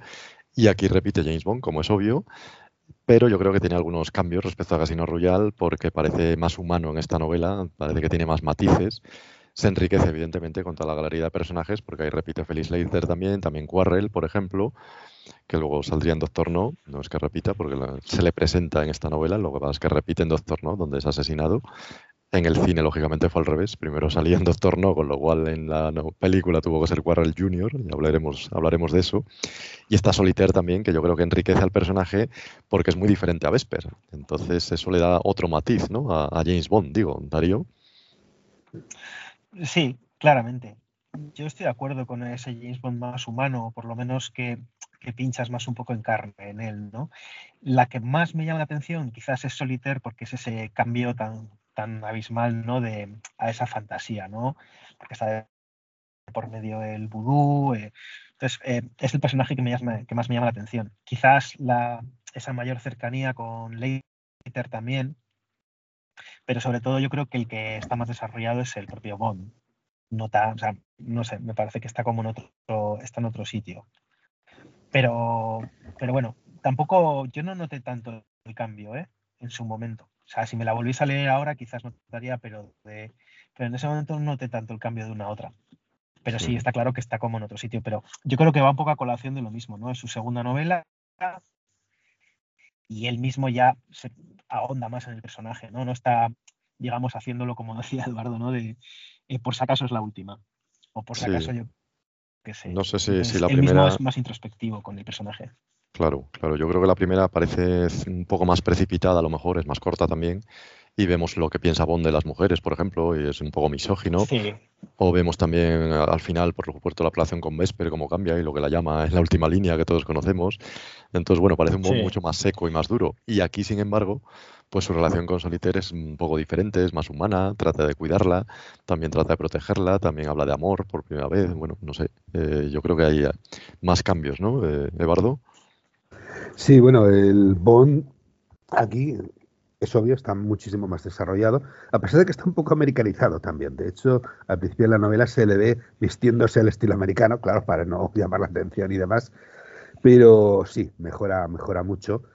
Se le ve, claro, podemos atribuirlo al trauma que ha sufrido en la novela anterior, ¿no? La novela anterior era como más seco, más duro, más... Eh, no sé cómo decirlo exactamente, pero aquí se le ve como o sea, nos podemos identificar un poco más con él, ¿no? Y bueno, con el resto de los personajes, digamos, positivos, pues bueno, volvemos a encontrarnos con Felix Leiter, que más o menos es el mismo personaje de la, de la novela anterior. Lo que pasa es que aquí, digamos, al estar en su, en su mundo, pues bueno, tiene algo más de, protagonista, de protagonismo. Luego Solitaire. Solitaire, pues bueno, es un personaje también bastante diferente a Vesper, pero también diferente a la Solitaire de la película. Son, son tres, tres, tres, tipos que, no son iguales entre ellos. Obviamente, a ver, eh, eh, Vesper primero es una mujer inglesa y Solitaire, pues es, digamos, la, mujer exótica, el, eh, digamos, con la cual se pueden vivir más aventuras, en fin, tal como se pensaba en la época, ¿no? Más desinhibida en ese sentido y demás, ¿no? Pero la Solitaire de la novela, pues tiene un carácter mucho más abierto, más, eh, más sincero incluso. Se le ve mejor, tiene que tiene buen fondo, porque hay un cierto, cierto momento en que eh, nos cuenta que cuando le presentaban algún tipo para saber si, si había que castigarlo o no, pues ella le había favorecido. No porque lo viera, sino porque, no sé, que no le gustaban esas cosas. Luego también eh, bueno, pues eso, enseguida busca ayuda a la ayuda de Bond para escapar de Mr. Big. En fin, es, eh, a pesar de que, bueno, Bond la cuida, pero también lo considera un poco como, como un trofeo de, guerra, ¿eh? Tampoco Bond sigue manteniendo un toque misógino en esta, en esta novela. Luego tenemos también... Sí, pero quizás no creéis que... Perdona. ¿eh? Sí, sí, no, ¿No, creéis que pertenece un poco a, por parte de Fleming como una especie de autocorrección? O sea, como eh, continuando desde Casino Royal como hacia sí mismo, ¿no? Como de, bueno, un poquito más para aquí, un poquito más para allá, no sé si pensando en, en la novela o en el público, pero como una pequeña autocorrección del personaje, como ablandarlo un poco. Sí, eh, bueno, y para, mí lo mejora, porque en la primera a lo mejor, como ya sabemos, era por la, bueno, el trauma de casarse a los 40 y termina mal Bond porque parece odiar a todas las mujeres y sin embargo se va ablandando porque ahora se va a enamorar de todas las mujeres, ¿no? De alguna manera en, sus novelas. Un poco, curiosamente, eh, lo inverso que ocurrió en la vida. En la vida parece que se enamora de, por fin de Anne y se puede casar con Anne Rodermer y se casa y a partir de ahí empieza a caer en declive el matrimonio hasta terminar casi, bueno, eh, con mala relación pero bueno, eh, de alguna manera Bond a lo mejor en este caso era lo contrario de Fleming, ¿no? Empieza despreciando a las mujeres eh, con el trauma de Vesper y termina curiosamente pues enamorándose una a una hasta que termina casándose el propio Bond, ¿no? Bueno, de Bond se ha dicho que es un monógamo serial. Es decir, él cada vez entra en una relación, o sea, mm, pero no con intención de que termine y pasar a otra, sino bueno, pues eh, dura lo que dura y bueno, pues las cosas terminan de hecho, hay alguna novela que, bueno, cuando toque hablamos de ellas, que vemos el final de la relación que ha tenido en la novela anterior. O sea, quiere decir que el propio Fleming pues mantenía esto, ¿no? Y bueno, hay alguna alguna en la que no termina con la chica tampoco. Eh, en este caso, Fleming, eh, digamos, mantenía un cierto realismo también en la, en la relación de con las mujeres, ¿no? Eh, de hecho, escribió la, novela del espía que me amó como una especie de, ojo, que Bond no es un héroe, Bond es un asesino. Bond es un tipo peligroso para una mujer. Entonces, pues bueno. Eh, pero bueno, en esta novela, pues efectivamente es una especie de caballero andante que rescata a la doncella en manos del dragón, que en este caso es Mr. Big, ¿no? Y bueno, ya por terminar con los personajes, pues Quarrel. Quarrel es un personaje que, bueno, pues eh, es el más eh, natural de todos, ¿no? El más humano, porque es, un, es un pescador de las islas y tal. Y la verdad es que es un personaje que se hace bastante simpático y bueno, pues ayuda a Bond en todo lo que puede y demás. Sí, ahí sé que hay un poco la relación de dependencia, que se la critica, ya veremos después, porque bueno, es el inglés con el ayudante negro, ¿no? Entonces se critica un poco esa relación de dependencia, yo creo más por el color de la piel de Quarrel que por lo que era realmente, porque al fin y al cabo los ingleses sí que eran colonialistas puro y duro y tenían a sus colonias como tal. Es un poco diferente a, por ejemplo, lo que fue el Imperio Español, que no más que colonias hablaba de provincias. Eh, y lo Sí, de Inglaterra tiene muy claro sí. lo que son las colonias, vamos. Mm. Y entonces ahí sí que había cierta relación de ascendencia. Los ingleses son ingleses y tú no eres inglés. O sea, eso se Ya, trataba hombre, pero es que en este caso Fleming tenga un ayudante, pues bueno, es un ayudante. En fin, eh, Bond es el protagonista, el que lleva la iniciativa. El otro es un, Mm. un hombre que vive allí y que, que lo contratan como ayudante. No sé, no le veo tampoco eso ninguna. eh, Sí, sí, por eso Sí, digo. es que, me me perdona, perdona, me, me estoy acordando, me ha venido a la cabeza una anécdota de, de un, bueno, un tipo negro que iba, que, no, perdón, perdón, era un- un- creo que era un presidente de los Estados Unidos que dudaba si contratar a un camarero negro o no, por aquello que precisamente él era el presidente y el otro era un camarero. Y lo que alguien le dijo fue, eh, ¿el trabajo es digno? ¿La paga es justa? ¿Qué problema hay? Pues a esto me refiero, ¿no? Que en este caso, eh, Quarrel es un hombre que hace un, un trabajo que le contrata para hacerse, bueno, que, lo- que colabora con Bond en esto, no sé, no le veo mayor problema. Me suena Bueno, al ala oeste de la Casa Blanca esa escena. Podría ser, podría ser. ¿eh? Pero bueno, que le iban a sacar punta de todas maneras. Sí, a lo que no sabía Fleming es que iba a ser 70 años después. Buah, aquí vas a ver, pobre. Pero bueno, que sí, está, está claro, pero bueno, es, es la mirada que tú le quieras echar, porque si se hubieran invertido los papeles, está claro que, que alguien siempre va a buscar un poco por dónde cogerlo, ¿no? A pesar de que haya determinados puntos en lo que puede ser misógeno, puede ser machista, o puede haber un punto de... Pero es un poco lo que vivió cuando él escribió la novela. En cierto modo es lógico. Siempre hemos hablado, ¿no? Yo lo, lo llevaría a colación de las chicas Bond, ¿no? Que son muchísimo más modernas que cualquier cosa en cuanto a mujeres que es de lo que se veía en su época. Lo que pasa es que ahora no lo puedes mirar con los ojos de 2023 o 2024. Tienes que mirarlo en lo adelantado que iba a su época, ¿no? Entonces, bueno, pero si le quieres sacar punta, evidentemente, pues, pues vas a poder sacársela. No, No él hemos mismo hab- decía que bueno, que él escribía de una forma pues descarada para heterosexuales de sangre caliente y que si eh, el tema del sexo era, era aceptable para Shakespeare, también lo era para él. Entonces, pues bueno, pues, Y no hemos hablado mucho de Felix Leiter, que tiene, bueno, la relación de amistad que empieza en Casino Royale parecía que se iba a acabar en la segunda novela, porque en una primera versión Fleming mataba a Felix Leiter.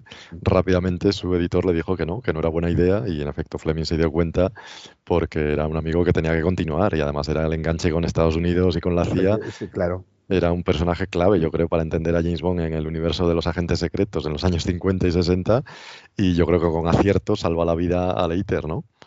Sí, y además que bueno, parece que los americanos, si no hay un personaje americano en las historias, no les Bueno, interesa. aparte de eso, claro, razones comerciales. pues como tiran, ¿no? Para comprar la novela. Esto valga, valga como tirón de orejas para cierta película que mata a Phil Slater. Pero bueno, No, me había- no lo había pensado. sí, sí, hablaremos en otro momento de ella. Qué Eh, necesidad, por Dios. Desde luego, desde luego. En fin, eh, estábamos hablando de Solitaire y bueno, hay que referirse y hay que mencionar lo más, mm, yo no sé si llamativo de la novela, pero sí lo más extravagante en las novelas de Ian Fleming, que es el elemento de misterio fantástico del vudú.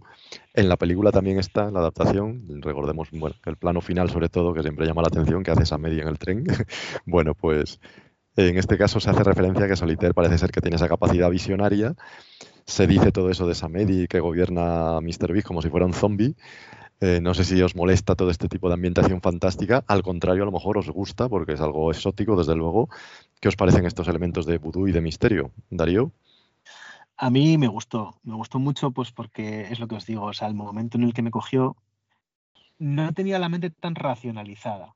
Entonces, a mí un elemento fantástico, pues me gustaba. Y la parte del vudú, eh, ya, quiero decir, yo ya cuando leí ya había visto la peli, entonces es una cosa que me, por una parte me daba mucho yuyu, pero por otra parte, pues es una de esas cosas que te atrae, como podría ser el culto Togi de Indiana Jones, ¿no? Una cosa que no comprendes, que es fantástica y que a mí personalmente me, me atrae. Si lo hubiese leído con 25 años, pues igual hubiera pensado vete por ahí. Pero en ese momento la verdad que me entró, me entró súper bien. O sea, este tema de, del vudú, de las cartas, de, de todo este, todo este, toda esta onda a mí me, me gustaba mu- mucho, pues porque estaba implícito algo fantástico, que me parece interesante. A ti, Eduardo, eh, por supuesto es muy exótico, es muy original, porque en los 50 no se sabía nada de esto en, en Europa. ¿Qué te parece este elemento? Pues en una novela Bond, no. Ni en una película Bond tampoco. Es decir, eh, en otro tipo de películas, lo que tienes es una, una de Indiana Jones, pues bien, vale. Pero en una película de James Bond es algo que no, que no encaja. Ni siquiera Entonces, como envoltura exótica, porque en realidad no hay nada, hombre, nada como- a ver, en eh, en el sentido de que si te lo tomas en serio, pues es algo que, bueno, a ver, a ver, es una mera superstición, lo del vudú y demás. Es Hombre, decir, eso se subraya muchas veces, ¿eh? Mm. En la novela no tanto. En la novela, de hecho, Mr. B dice que intentó encontrarle el truco y tal la primera vez que vio a Solitaire, pero que no lo consiguió. Y en la película vemos cómo Solitaire echa las cartas y, se- y hay unos planos superpuestos en las que va acertando todo lo que va haciendo Bond. Entonces, eso es algo que no me termina de, de encajar. Quiero decir, lo, vamos a, lo paso por alto, lo paso por alto, pero no es algo, es algo que, que si hubieran prescindido, pues mejor. Entonces eso es lo que, porque bueno, es, personalmente yo soy escéptico con estas cosas, porque aparte no, es que no es real, vamos a ver, no, no tienen, a ver, como religión y tal, existe, pero que la historia del vudú, lo de echar en las cartas del tarot y demás funcione, eso no, no es verdad. Entonces, pues, eso es un poco lo que me chirría de la, tanto de la novela como de la película, ¿no?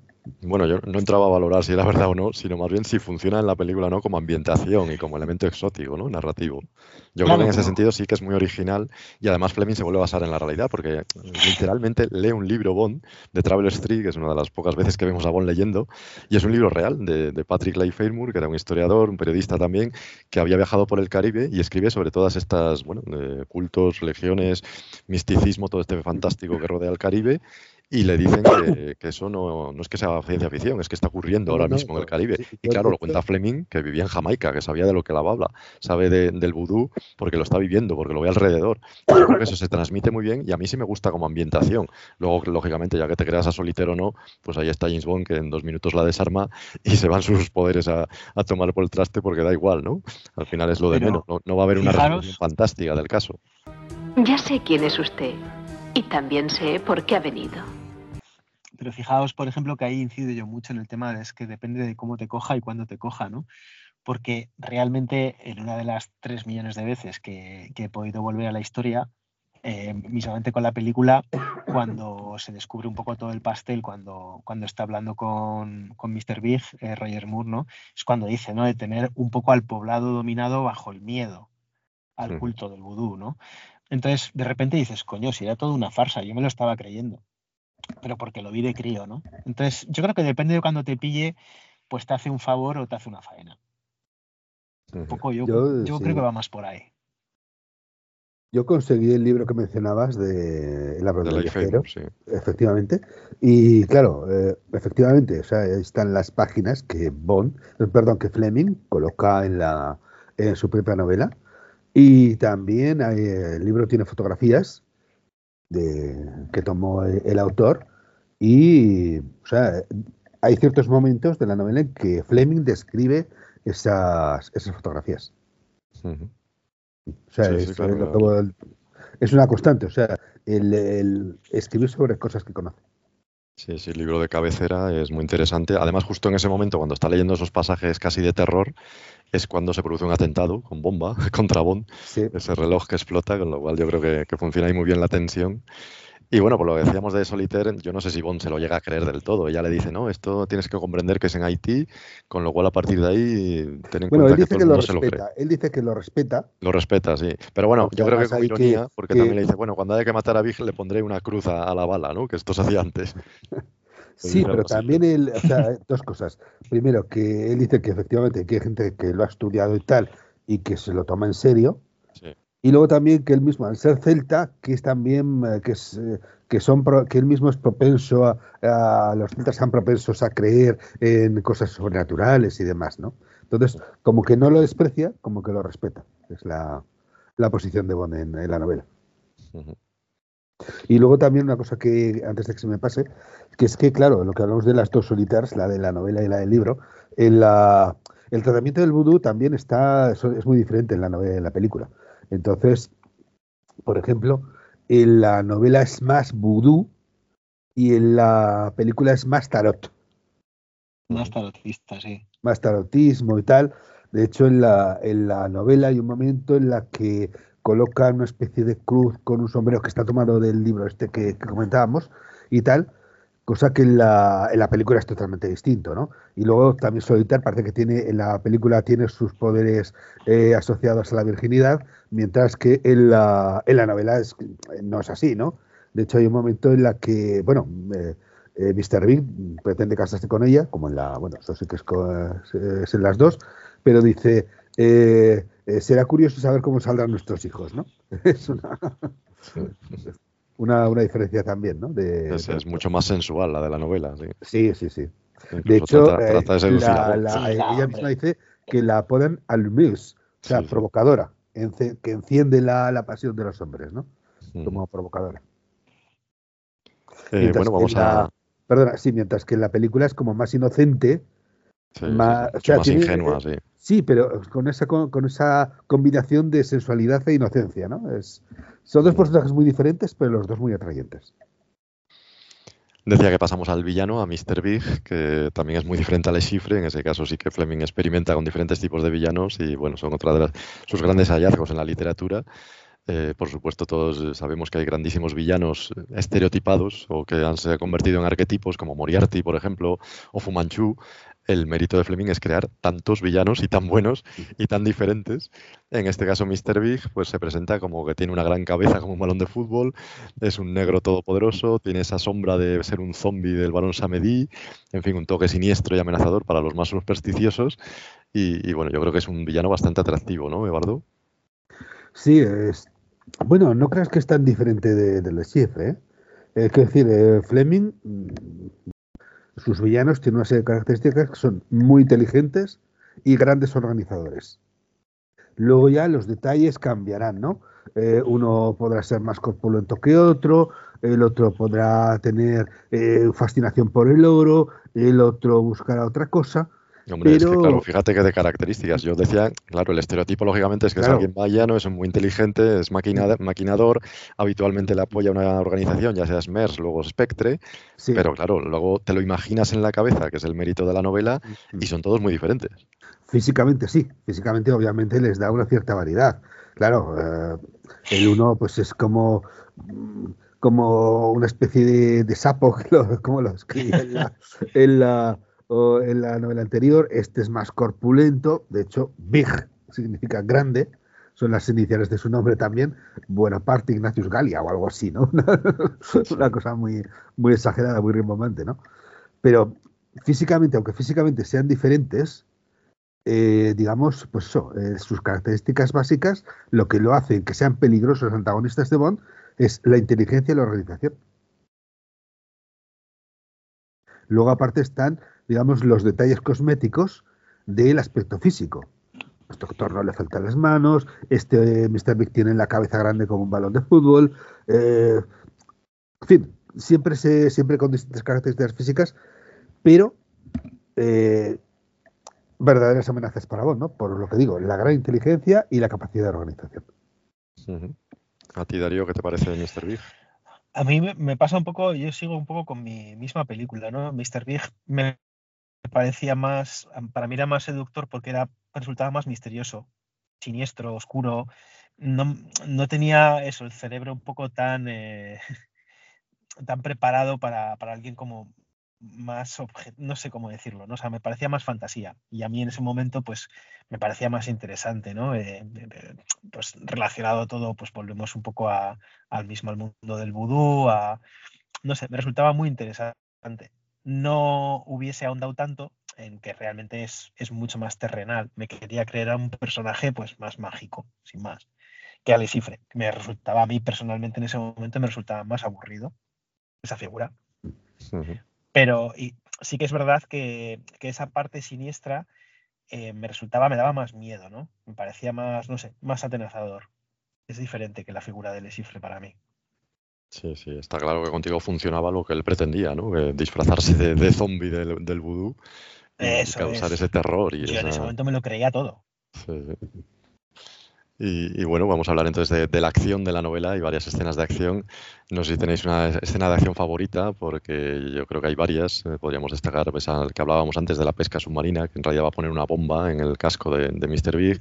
Tenemos la de el arrastre, cuando les atan juntos a Solitaire y Bond para arrastrarles por el fondo del, del mar, que se raspen y vengan los tiburones a comerlos, a devorarlos. O por supuesto antes también la escena de la tortura en Harlem. Eh, en cualquier caso, más que las escenas, también os parece que tiene buen ritmo la novela, que encadena unas con otras. ¿Hay algún momento de bajón que os aburra? Y, bueno, por supuesto, ya hemos hablado del gusto por el detalle del periodista Fleming, que yo creo que eso está en toda la novela. A mí personalmente no me aburre. No sé cómo la veis vosotros, Darío, las acciones y, las escenas de acción de la novela. Pues fíjate, eh, para ya, ya, os digo, yo era un chaval y para no aburrir a un chaval con una novela para, mi padre, por ejemplo, se echaba las manos a la cabeza cuando me le veía leer eso, me le veía leer a Agatha Christie, no daba crédito. A mí mi escena es la de la de la persecución, o sea, la de, perdón, la del arrastre de, ellos dos, ¿no? Con la barca. Es la que más me hizo fantasear. Porque inconscientemente la parte de la tortura, no sé si no la entendía o no la quería entender, sobre todo esa. Y, y la de la la rastre me producía una fantasía, también había una parte oscura, ¿no? que era el hecho de que, tuviesen heridas y de que les pudiesen perseguir los tiburones y de que te comen tiburón, ¿no? que también para mí de esa época, ¿no? de principios de los 90, no sé, me, me parecía la más atractiva. La había visto, pero en Solo para tus ojos, pero sí que es verdad que leída yo mismo me hice mi película de otra manera, ¿no? La de Solo para tus ojos me parece como otra cosa, me parece que es un poco más naif respecto a la de la novela. Me parece más cruenta la novela. Sí, claro, hay menos, sangre, eso está claro. ¿A ti, Eduardo, qué escena de acción te gusta más o cómo notas el ritmo de pues, encadenar unas con otras? No, la verdad es que la novela tiene un ritmo muy bueno. La verdad es que, bueno, mm, prácticamente te la podías leer de un tirón. No tiene, no tiene así altibajos podríamos, bueno, a lo mejor la escena del tren, pero bueno, viene bien, no todo va a ser acción, acción, acción, sino que también tiene, hay que tener algún capítulo para el conocimiento de los personajes, las relaciones entre ellos y demás, ¿no? Entonces, pues eh, en, esto, este aspecto yo la veo mucho mejor que, Casino Royal, ¿no? Que Casino Royal, bueno, pues eh, tenía, tiene otra estructura diferente. Bueno, ya lo hablamos en su momento. Y de este, bueno, pues tiene varias escenas de acción, aún siendo un thriller, tiene, pues bueno, tiene escenas de, acción física. Y bueno, personalmente, bueno, por destacar una de ellas, yo diría que es la, huida de, de Bond de, de Mr. Big en el, cuando lo capturan en Harlem y cómo a pesar de estar herido, que le, bueno, le rompen un dedo y tal, pues eh, escapa, escapa de, sus captores, ¿no? Y me gusta porque es el solo, o sea, el solo demostrando eh, que se, cómo se puede enfrentar a, a varios enemigos, ¿no? Y conseguir salir triunfante, él solo, incluso estando, estando herida, ¿no? Por eso me gusta bastante. Y luego el resto, pues bueno, eh, ya lo habéis comentado también, ¿no? Pues tiene distintas secuencias que, que, están muy bien, ¿no? Que también son un tanto originales. Bueno, originales quiero decir en el sentido que les da la vuelta, ¿no?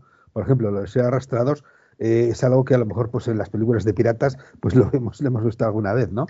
Y, o fíjate, y bueno, él siempre le, le, da, pero Fleming siempre le da la vuelta al asunto, ¿no?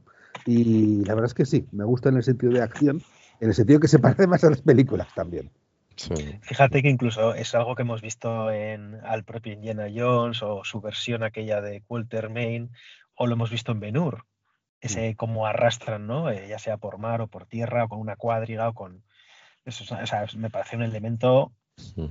No sé, yo creo que a todos los que nos gusta la acción nos ha gustado en ese momento, una acción de ese tipo, ¿no? De que te arrastran y tú te mantienes ahí. O, lo dice, lo dice el propio Mr. Big precisamente, que es una versión moderna de, lo que era pasar por la aquella, de lo que hacía el pirata Morgan, Henry Morgan, y con lo cual es un rinde homenaje a esas novelas de aventuras, claramente. Yo creo que es, es muy bonito, eso también es muy literario.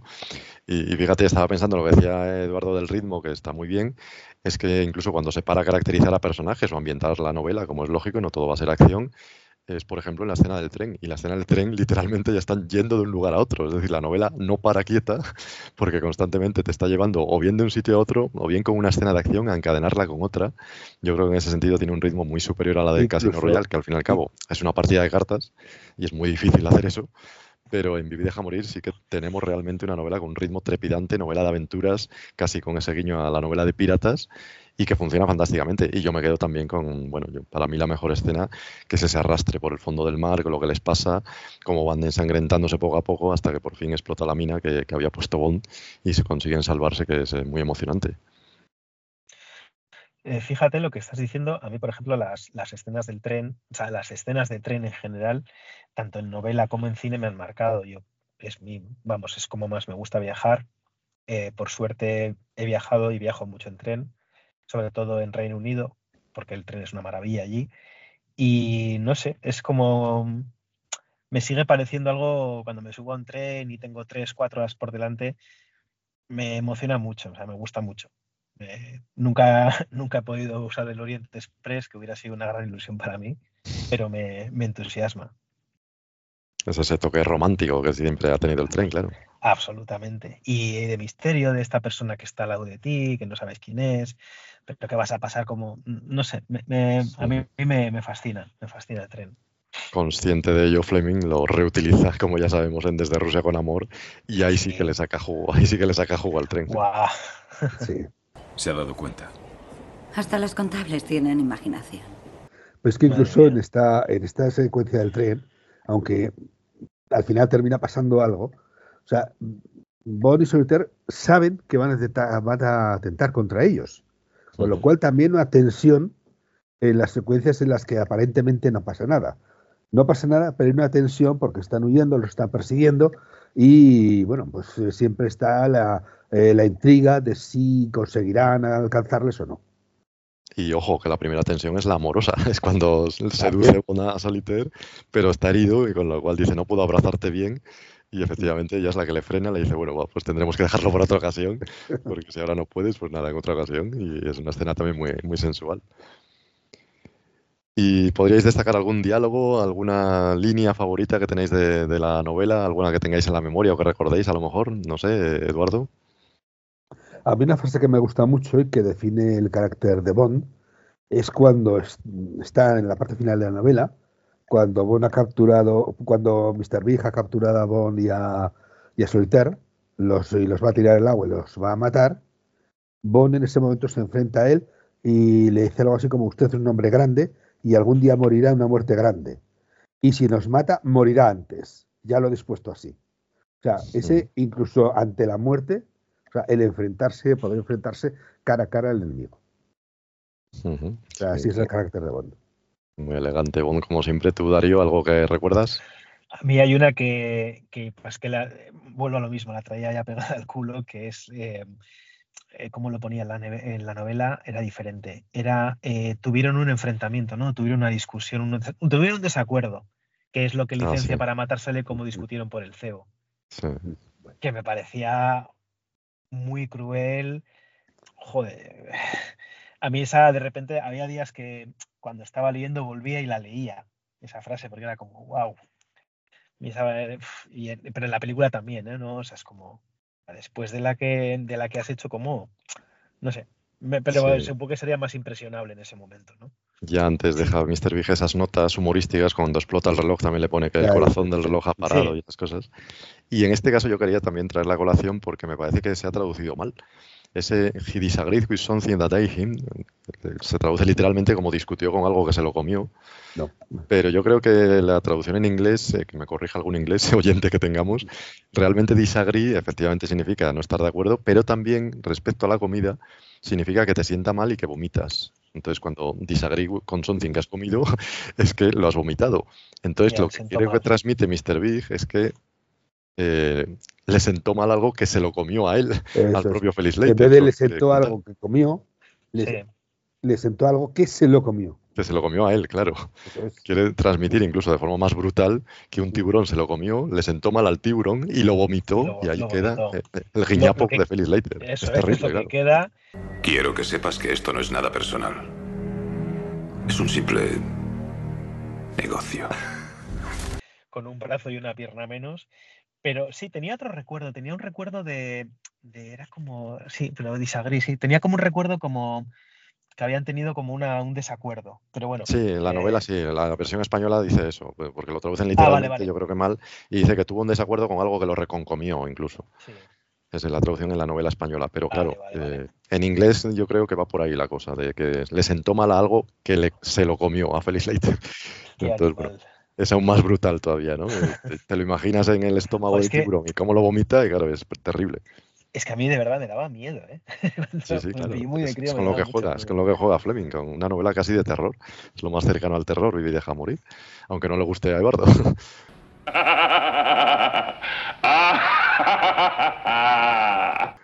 Pues si Bueno, pues hay que eh, hablar- las, perdona, perdona, las traducciones, que las tengo aquí delante las, las cuatro, una es, le cayó mal algo que comió. Eh, Esa esa es la de... más literal, sí. Sí, la de Albón. Un momento. Ay, espera. A ver, un momento. Ahí. Luego, eh, la de Bruguera es, no le sentó bien algo que se lo comió. La de... La de RBA estuvo desacuerdo con algo que lo reconcomió. Vale, la que el lo de, que el de recordabas tú, RBA ¿no? sí que había La de leído. RBA, sí. Y luego la última, le ha sentado mal algo que se lo ha comido. Sí, se parece también bastante, sí. Mm. Pero claro, que no es sería fácil. casi la más, a- la más apropiada. Sí, sí, sí. Sí. Pero claro, la idea es esa, que se lo come el tiburón y lo vomita. Es, es lo más dramático incluso. Pero bueno, eh, hablando también de traducciones o de versiones originales, hay que hablar necesariamente del supuesto racismo de la novela y de la censura de la novela. Hay un capítulo que se llama Nigger Heaven, como todos sabemos, que en Estados Unidos desde el principio no le gustó al editor y lo cambió, el propio Fleming, decidió cambiarlo a Séptima Avenida, se cambió de nombre y hasta hoy nunca se ha publicado ese capítulo con ese nombre, Nigger Heaven, que suena al cielo de los negros, pero negros con un sentido más despectivo. Y por en ese capítulo hay unos mm, negros de Harlem que se describe cómo hablan y lo hace Fleming, ya sabemos, porque les ha oído hablar realmente, con lo cual hablan un inglés pues muy coloquial, lleno de modismos, llenos de giros, que le faltan letras, le faltan vocales. De hecho, hay un capítulo incluso de la novela que se llama Sensayuma, y uno dice, ¿y qué significa Sensayuma? Literalmente es sense of humor, sentido del humor. Pero claro, lo escribe todo seguido, Sensayuma, como si lo dijera un negro de Harlem, que es lo que trata de imitar Fleming. Eso también se criticó, eso también fue censurado, literalmente. Y de hecho, en las últimas ediciones en inglés falta ese fragmento, o eso parece. Sí. No sé si veis racismo Sí, en la si creéis que Fleming se burla del habla de Harlem, o si simplemente os parece inapropiado, o si no tiene nada que ver con todo esto que estoy diciendo. Darío. Pues mira, a mí personalmente me parece que es más inapropiado que racista. ¿Por qué?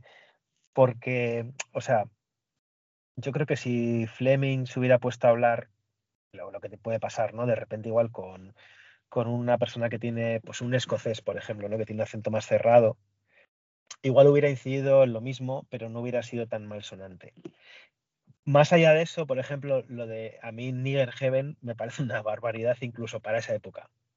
Porque la gente muchas veces, eh, si has estado allí, es cuando eres consciente de lo mal que suena Níger allí.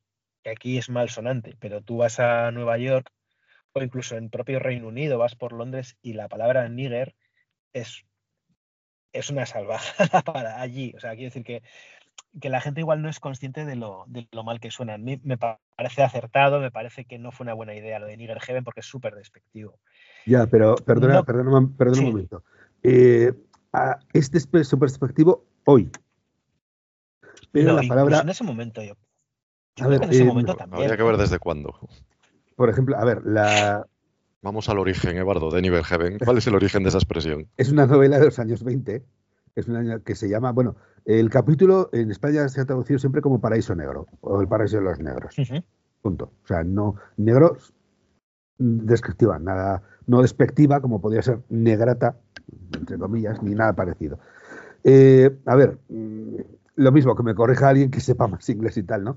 Pero eh, sí que hoy, hoy es, bueno, es una, de hecho se habla de la palabra con N, o sea, ni siquiera para aludir a ella se utiliza la palabra tal, ¿no? Sino que se habla de la palabra con N.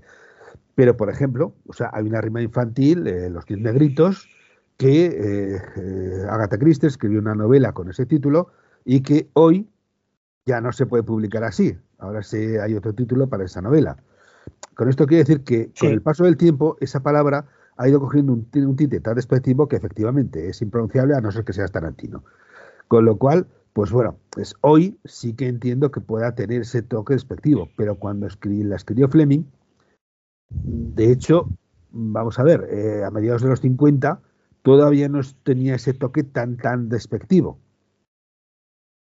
Y de hecho aparece en novelas de Mark Twain, de Joseph Conrad y, en fin, y otros autores. Entonces, quiero decir que, que las palabras cambian, eh, el color, que se, que se dice, el color de las palabras cambia con el tiempo, y es lo que ha pasado con esta, con esta palabra. En este caso, el título de, además, en este caso, el título del capítulo ni siquiera es una alusión a Harlem directamente, sino que es a, una novela sobre Harlem. En fin, que se quiera cambiar pues por la situación actual, bueno, bien, mientras solo sea eso, pues aún. Luego, él habla. A ver, eh, incluso nosotros nos comemos letras y, y comprimimos palabras. Entonces, pues no sé, quiero decir, si la gente habla así y tú quieres transcribir lo que están diciendo, no veo que eso sea despectivo no sé, si, si se limita a transcribir la forma de hablar, pues es una cosa descriptiva. Eh, estamos hablando del realismo de Fleming. No los va a poner hablando como una obra de Shakespeare. Pues los, los pone hablando como los oiría hablar.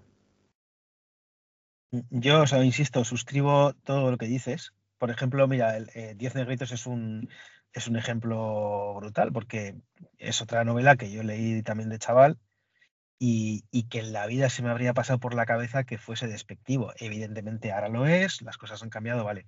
Pero incluso el nigger, el nigger, el meter el nigger heaven, sobre todo el nigger, me parecía heavy hasta para mí. Yo no creo que la novela sea racista, para nada, o sea, yo creo que es, eh, para nada, y ni siquiera lo del habla, porque eh, quiero decir, a nadie le es, es un poco extremo esto, ¿no? Pero a nadie le, le escandaliza que nosotros eh, invitemos a un gallego o a un andaluz hablando otro tipo de castellano, vamos a decir, ¿no? Sí. Mm. O, todos los, todos los, eh, todas las asociaciones de, de, inglés que tú has. Bueno, yo, ¿qué os voy a contar? Yo soy del País Vasco. El euskera aquí, pueblo por pueblo, se habla diferente y nosotros nos imitamos unos a otros porque nos resulta eh, cómico. A mí eh, escuchar hablando inglés a un tío de Bermeo me resulta cómico. Y no creo que sea nada que tenga que ver con racista. Yo, de hecho, incluso para la época, ¿eh? O sea, no, no, yo no veo nada de eso por ahí. Pero evidentemente hay una escena, por ejemplo, en Doctor No, ¿no? Que es la, la escena clásica de ver a Quirrell llevándole los zapatos a James Bond. Claro, si tú. no, no, pero es que va, va, con un par de náuticos en la mano y con el revólver en la otra. Evidentemente no lo puedes ver con unos ojos de hoy en día. Pero es, lo que decía antes. Quarrel es el ayudante de Bond.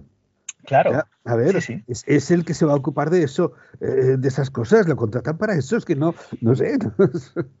No es, que, lo conozca y, y, le diga tú tienes que, servirme, no es, no es así. Pero que ya lo, ya lo sé, por eso te digo que creo que no es lo mismo verlo con los ojos de ahora. Entiendo que todo ha cambiado y el que de la misma manera que a nosotros nos educaron para una serie de cosas, pues a los chavales de hoy en día les han educado para otra. De otra manera, quiere decir. Pero no puedes em, digamos, censurar aquello, pues que aquello se creó en ese momento. Y no era para nada. Ya, pero aparte, aparte de todo eso, que, porque bueno, como esto es un tema recurrente, ya digamos que, lo tengo preparado, ¿no? A ver, en la, en la novela, eh, M, al principio, cuando le está explicando, le está diciendo, eh, los negros están empezando a destacar en todas las áreas de, de, la sociedad, ¿no? Eh, grandes ingenieros, médicos, tal, tal, tal. Ya era hora de que saliera un gran criminal. A ver, eso no, es racista. O sea, pone un criminal negro, pero te, está diciendo incluso que, bueno, que en otras ramas están surgiendo grandes personalidades de, raza negra también. E incluso habla de los números, de la cantidad que son muchos y tal y cual, ¿no? Bien. Luego, el Felix Leiter. Felix Leiter, que, bueno, ser americano podía haber tirado por ahí un poco el racismo. Pues es, él dice, me simpatizan los negros. Y, me alegra de la forma en que están saliendo ahora. O sea, se alegra de que, de que estén empezando a, prosperar. Y de hecho, o sea, en la propia novela, o sea, eh, se, se, describe lo que decía antes, bueno, es un villano Bond, se describe como una, como una organización, o sea, eh, eh, perfecta prácticamente, o sea, que es que, que, que, bueno, de hecho, están a punto de acabar con él también. E incluso en la película, o sea, la, eh, la organización de, de, de, Mr. Big y de Caranga eh, es una organización perfectamente engrasada, que, que, bueno, es te los muestran como inteligentes y decididos y, y eficaces. A ver, o sea, son los malos porque son los malos en una película Bond, pero, pero en ningún momento eh, te los pone como, como, una, como seres inferiores, al contrario. Está el bueno al contrario. claro. Que parece que los malos son negros, pero también está el bueno que es Quarrel. Sí, sí, sí también, sí, sí. Pero es, es, lo que te digo, Eduardo. O sea, quiero decir que para, para. Mira, yo, yo, uno de los artistas con los que trabajo son chavales muy jóvenes. Mm. Son chavales, yo tengo 45 años, pues ellos tienen 30. Sí. Y, y, el friki del equipo soy yo.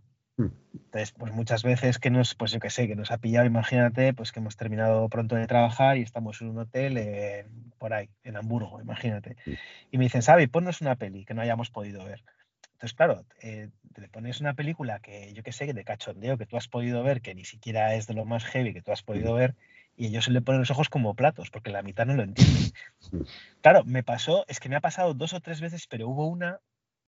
Ah, hubo una que fue el príncipe de Zamunda. Ah, ponemos ah, sí. esta de cachondeo y tal. Claro, en el minuto 20, ellos estaban, les estaban rompiendo los vasos capilares, porque Claro, nosotros lo hemos visto en ese momento, que era un cachondeo, que no había ninguna malicia, que nadie trataba de, pero para ellos es, es inviable porque vienen de otro sitio, ¿no? Sí, sí. Quiero decir, yo cuando he visto, eh, cuando he leído y cuando he visto, y ahora años después, me sigue sin parecer racista, para nada. Lo que pasa es que, bueno, pues eh, hay gente que no está habilitada ahora mismo para leer o ver ciertas cosas, pero a mí, de hecho, yo siempre lo he defendido, ¿no? Y, el claro ejemplo es la chica Bond. O sea, me parece de aplaudir cómo se hizo en ese momento. Sí, bueno, a ver, en la, película, de hecho, inicialmente pretendían que la chica fuera negra y que Rosel Carver fuera blanca. Al final, bueno, decidieron hacerlo al revés, pero bueno, fue la primera, Rosel Carver fue la primera chica Bond negra. Uh -huh. Y pensando un poco en la taquilla, sí, decían que sí, si no bueno. en Texas no iba a ir nadie a verla. Escúchame bien, aprendiz de policía. La laguna está llena de rusos negros que corren con sus lanchas a toda velocidad. No, pero curioso, eh, eh, hay un libro en que Roger Moore cuenta la cuenta cómo se rodó esta película. Es una, un diario de, de, que escribió él y que se publicó, ¿no? Y él mismo contaba que, que, que, le, que le había comentado a su esposa que gente que ponía mala cara porque se habían enterado que James Bond iba a rodar una secuencia romántica con una mujer negra, ¿no? Sí, y sí, que sí. eso le animó todavía más a rodar esa escena. Sí, sí, el encantado, el encantado. Si me permitís, por eh, añadir dos pedanterías filológicas, que es lo que me toca, eh, un poco lo que decía Eduardo de Nigerheaven, efectivamente es una novela de los años 20, escribió Carl van Vechten, un escritor americano, que se ambienta en Harlem y lo llama Nigerheaven, pero la expresión Nigerheaven ya venía del siglo XIX porque se refería a un lugar de las iglesias, que era lógicamente un balcón elevado, se separaba a los negros, los cistas eran los americanos, separaban a los negros en la iglesia, con lo cual cuando estaban arriba en la iglesia se decía que era el Nigerheaven, el lugar donde estaban los negros, obviamente sin connotaciones racistas ni menos eh, peyorativas. Hizo la novela Karl Bechten y es una novela en la que hay precisamente una relación de amor entre un negro y una blanca, o al revés, no sé si es negra o blanco porque yo no la he leído, pero el caso es que fue polémica por eso, más que por el título, porque Van Vechten lo que trata es de defender Harlem, de defender la Harlem manía, el barrio que estaba en plena eclosión y defender los derechos de los negros. O sea que curiosamente Nigerheaven no es racista, sino más bien al contrario, es antirracista. De ahí toma el título Jan Fleming para la novela, con lo cual filológicamente está más que aceptado o aceptable el uso de esa expresión. Y en cuanto al habla de los negros, como decía Eduardo también, lo reproduce fidedignamente. Insisto, él ha oído que hablan así. Y esto creo que no lo podía negar nadie, por lo menos en los 50. Y estamos hablando de gente que no tenía acceso a la cultura, a lo mejor. Ojo, estamos hablando de gente que iba a los bares a, emborracharse y que trabaja para Mr. Big eh, siendo todo tipo de delincuentes. Con lo cual, igual que si fuera blanco hablaría mal, en este caso eran negros y hablaban mal, pues ya está, lo retrata Fleming. Pero yo no creo que sea tampoco peyorativo ni que intente infravalorarlos.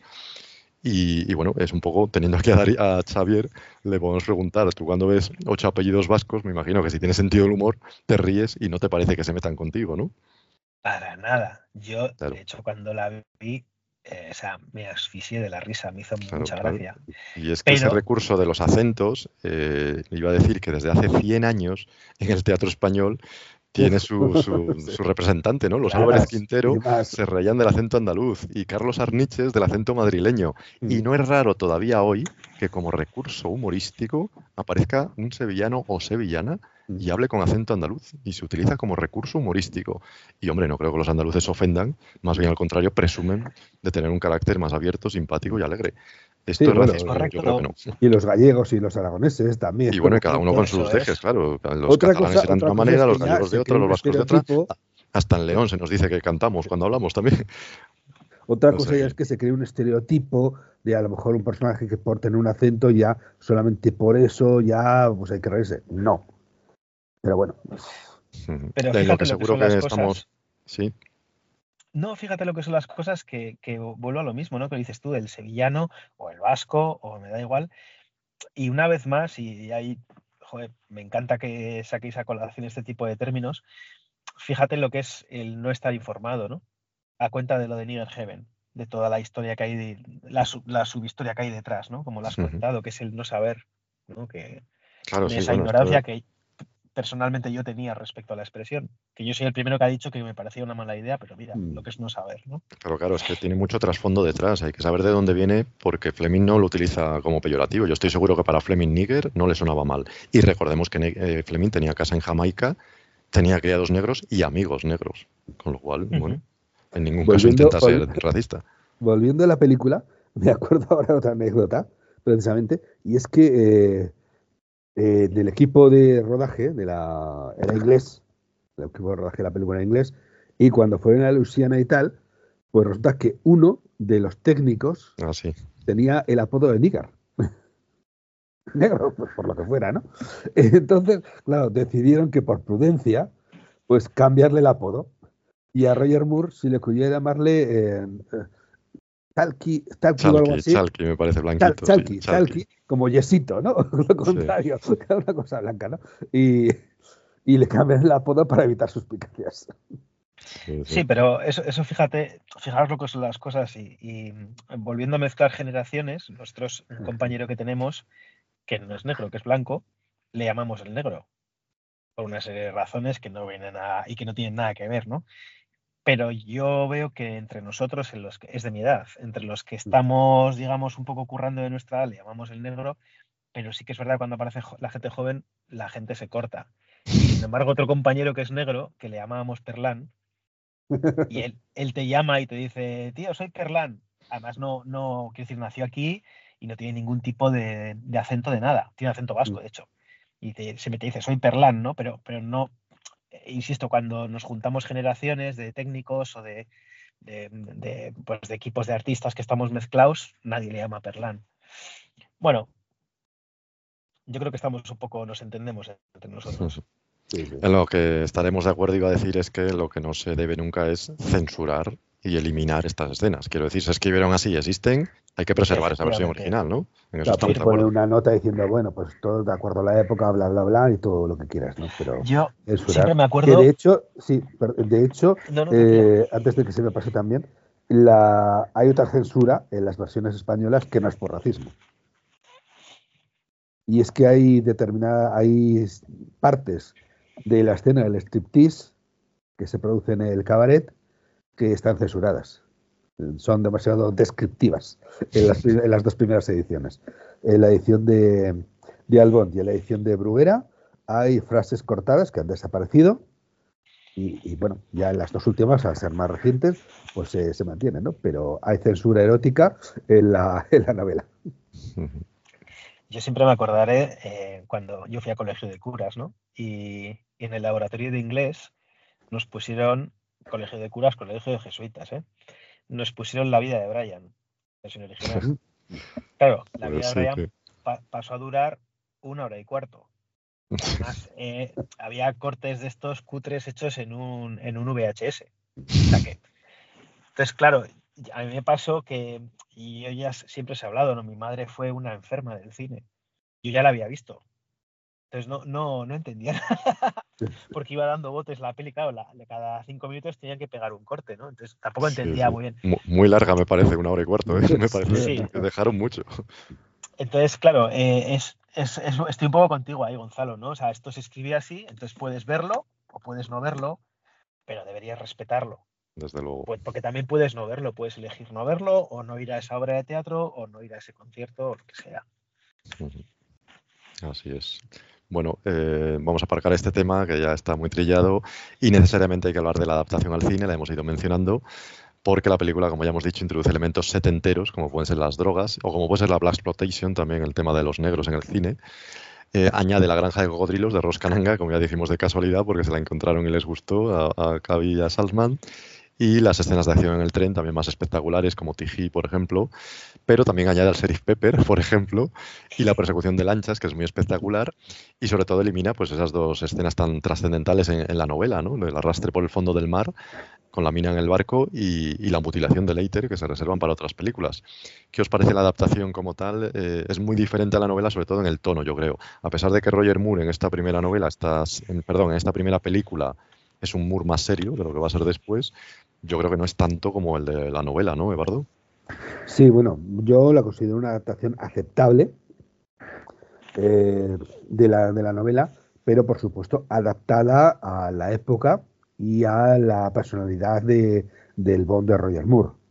Me parece que es una buena presentación de Roger Moore y que meterse según qué escenas no hubiera quedado bien con, con Roger Moore. O sea, es eh, una escena tan brutal como la que hablamos, no, no hubiera quedado bien en, ese, en este tipo de película. Entonces, pues bueno, ya pues con Diamantes para la Eternidad, con la película anterior, ya había metido un montón de cambios. Y aquí, pues bueno, siguieron cambiando cosas a pesar de que, bueno, más o menos se mantiene la estructura de, la novela, ¿no? Viajan a tres lugares, a Nueva York, a, bueno, en este caso San Monique y, y luego, y luego bueno, pues también a otros, a, Florida, sí, eh, a Luisiana, perdón, a Luisiana. Sí, a Luisiana, Nueva Orleans. Efectivamente, eso se mantiene, se mantiene en la, en la película. Eh, curiosamente lo del tiburón, pues bueno, podemos interpretar que la parte cuando los cuelgan de aquella plataforma y tal, sería más o menos un poco esa, esa escena, la del arrastre de los tiburones, bien, pero bueno.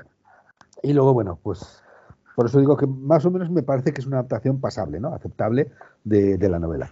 Luego, pues bueno, el Seth Piper es un personaje, o sea, puramente de, esa época y porque había habido una película con éxito que, era con Boy, que, salían personajes de esa clase y, lo metieron ahí. Entonces, pues bueno, y eso que en esa película no tiene un pase, pero luego ya en la, en la siguiente. Es más difícil todavía, sí. Yo he visto, bueno, eh, ya sabes que hay fans que editan las películas y tal. Yo he visto alguna que suprime la serie de Piper y mejora mucho. ¿Qué te has creído? ¿Que eres una máquina de destrucción, muchacho? Luego la Black Exploitation, pues hombre, pues bien. Que, que, se mantiene un poco también el tono que ya estaba en la película, lo que decía antes. O sea, eh, son una serie de. es una banda criminal con que son eh, inteligentes, decididos y eficaces. Entonces, pues bueno, eso se mantiene en la, en la, en la película. No, eh, quiero decir que casi podemos decir que, llegó después, que llegó antes la novela que, la moda. Entonces, pues, eh, pues es algo que, que, a pesar de que seguía la moda ese tipo de películas, Shaft, El Padrino de Harlem y todas estas, pues, pues estaba ya en la novela. No, no pusieron nada nuevo. Entonces, pues, pues eh, Fleming llegó antes en ese caso, ¿no? Sí, sí, es así. A ti, Darío, ¿qué te parece la adaptación de Roger Moore? ¿La ves muy diferente? ¿Te chirría mucho el Sheriff Pepper? Eh, pues la adaptación la veo súper diferente, sí, pero es que me gustan las dos. Realmente eh, me costó más la novela porque la peli me gusta como es. También supongo que es porque vi primero la peli, ¿no? yo entiendo y me alegro de que la escena de Leiter no esté dentro, porque eh, es que la pues 689 licencia para matar ya había visto hace unos años esta, ¿no? Entonces, eh, entiendo por qué no lo hicieron, entiendo que también eh, pues, pues era una gran producción y que igual estaba más enfocada al mainstream, ¿no? Entonces no, no podía entrar. La escena de la mina en el barco, no sé muy bien por qué se la cargaron, la verdad. Y lo del Sheriff Pepper, del Sheriff Pepper es una cosa que solo podía funcionar estando Roger Moore de por medio. O sea, si no, si ya es heavy así, imaginaros al Sheriff Pepper intentando comerle la oreja a Timothy Dalton, por ejemplo. ¿no? imposible. inviable, ¿no? Entonces, bueno, eh, ¿que lo quitaría? Pues yo creo que no, porque lo tengo tan interiorizado que, que bueno, eh, de quitarlo, lo quitaría más en el hombre de la pistola de oro que, aquí, porque en el hombre de la pistola de oro ya encontrar al Sheriff Pepper en, en, Tailandia ya sí que no tiene pase, ¿no? Ya es mala suerte, ¿no? De vacaciones en Tailandia, ya es mala suerte. Eh, a mí lo de la granja de cocodrilos me parece un me parece brillante. A mí me, encanta, ¿no? ¿no? solo la escena ni el, el salto ¿no? del propio Roscananga, sino el, la, ambientación, los eh, bueno, pues todos los científicos que estaban cocinando ahí. Creo que lo de la droga lo hace más interesante. Que de cara como la ficción o la fantasía, ¿no? El, rollo de las monedas hubiera sido un poquito más soso y lo de las drogas lo hace interesante, a pesar de que mm, para chavales viéndolo, pues no tienen muy interiorizado qué es, ¿no? Y, poco más os diría, me parece una, buena presentación de Roger Moore. Quizás la escena es menos impactante que, que Son Connery en el casino, quizás es menos impactante que ellos las envíen en el, en el Aston Martin quizás es menos impactante que ese plano de Timothy Dalton cuando lanzan a, su compañero en Gibraltar. Bueno, pero, pero bueno, creo que fue una, no sé, creo que es digna. Me hubiese gustado igual ver algo más impactante, pero es que también Roger Moore tiene ese otro punto que, bueno, que, que, le pillen con una gente italiana que han echado en falta eh, en su casa a la de madrugada, pues bueno, pues tenía como una cierta gracia, ¿no? Y la escena del elevador con Solitaire, a mí personalmente siempre me gustó, me gustó el, el tip ese del reloj con la sierra, bueno, no sé, me parece interesante. A mí también me gusta más la, novela, las cosas como son. Me parece que funciona mejor que la película. No me parece una muy buena carta de presentación de Moore, pero está claro que funcionó. Y ahí está el éxito de Moore, que fue bueno salvar la saga durante los 70 y los 80, con lo cual todos de rodillas ante Roger Moore, por supuesto. Confío en que le haya gustado el espectáculo. Buenas noches. Eh, bueno, pues nada, vamos eh, terminando ya el debate porque le hemos dado un buen repaso a la novela, yo creo. Eh, finalmente, ¿qué es lo que querríais destacar? ¿Lo que más os gusta de la novela, a lo mejor? ¿Lo que menos destacaríais de Vivi deja morir, Darío? A mí el, el, hecho, o sea, lo que más me llama la atención es que James Bond fuese diferente. Es la parte que más me gusta, ¿no? Que sea un Bond, que nos enseñen un Bond diferente. Y, y la, otra parte que me gusta mucho, a mí personalmente, de cuando me tocó, es, esa parte un poco más fantasiosa y exótica del, del vudú, ¿no? Eso me, a mí me, encantó mucho, me llamó mucho la atención. Insisto, si lo hubiese cogido eh, pues con veintitantos años, pues me, igual me hubiese parecido un poco histriónico, ¿no? Pero en ese momento a mí me... que estuviese de por medio Mr. Big, el vudú, todo eso me encantó. ¿Algún punto débil? No sabría decírtelo porque no. Pues quizás lo que menos. A ver, es un amor-odio hacia la escena de Later. Porque es odio a lo que pasa, pero por una vez que has leído, o sea, una vez que has conocido lo que ocurre, pues no quieres que desaparezca de la novela. No, creo que no. O sea, yo no, no, no, no recuerdo nada que diga, esto no me gusta. Bien, bien, me parece bien que la veas perfecta, así estará muy alto en el ranking, luego nos lo dices. Eh, a ti, Eduardo, ¿qué es lo que más te gusta o lo que menos destacas? Pues lo que más me gusta es, bueno, toda la acción que tiene la novela, a pesar de que sigue siendo un thriller, es decir, no solamente intriga, sino también hay escenas de acción y tal. Y bueno, la estructura que tiene, que bueno, no te hace que te la puedas leer de un tirón, o sea, siempre estás pasando páginas a ver qué pasa, a ver qué pasa, y nunca tiene un momento en que te aburras con, con esta novela, ¿no? Y el detallismo que tiene también, lo que comentábamos antes, o sea, es que eh, todo lo que aparece en la novela eh, tiene un fondo, o sea, tiene, tiene eh, un detalle real detrás. Entonces, pues bueno, eso también ayuda muchísimo a que te estés creyendo lo que te estás, eh, lo que estás leyendo en, la novela, ¿no? Y bueno, pues como punto en contra, pues ya lo he dicho antes, el tema del vudú. Es, es reiterativo en esto, ¿no?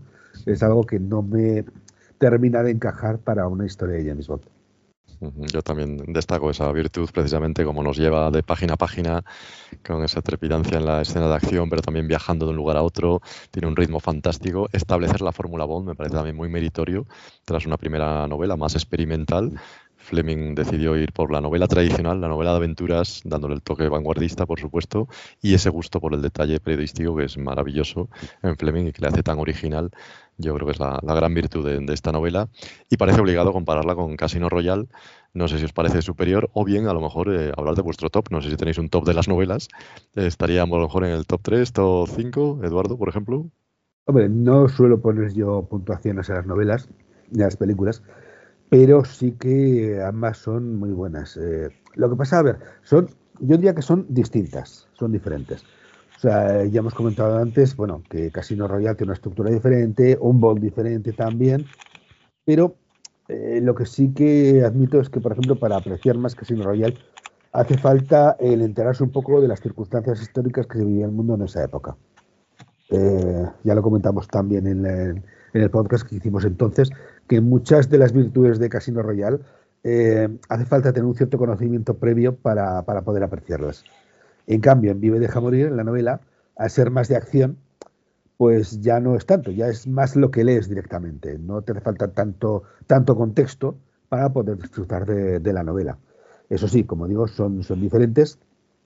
Y en esta, pues bueno, también pues eh, Bond ya es más activo, ya es más, eh, más decidido, ya es más, en fin, tiene otra, eh, unos personajes que incluso son más atractivos que, en Casino Royale, que apenas están presentados con un par de pinceladas, aquí tienen más, más carne para eh, sin, sin querer hacer ninguna broma. y bueno, pues, eh, pues todo ello hace que, esta novela también pues, pues sea, sea una novela muy buena.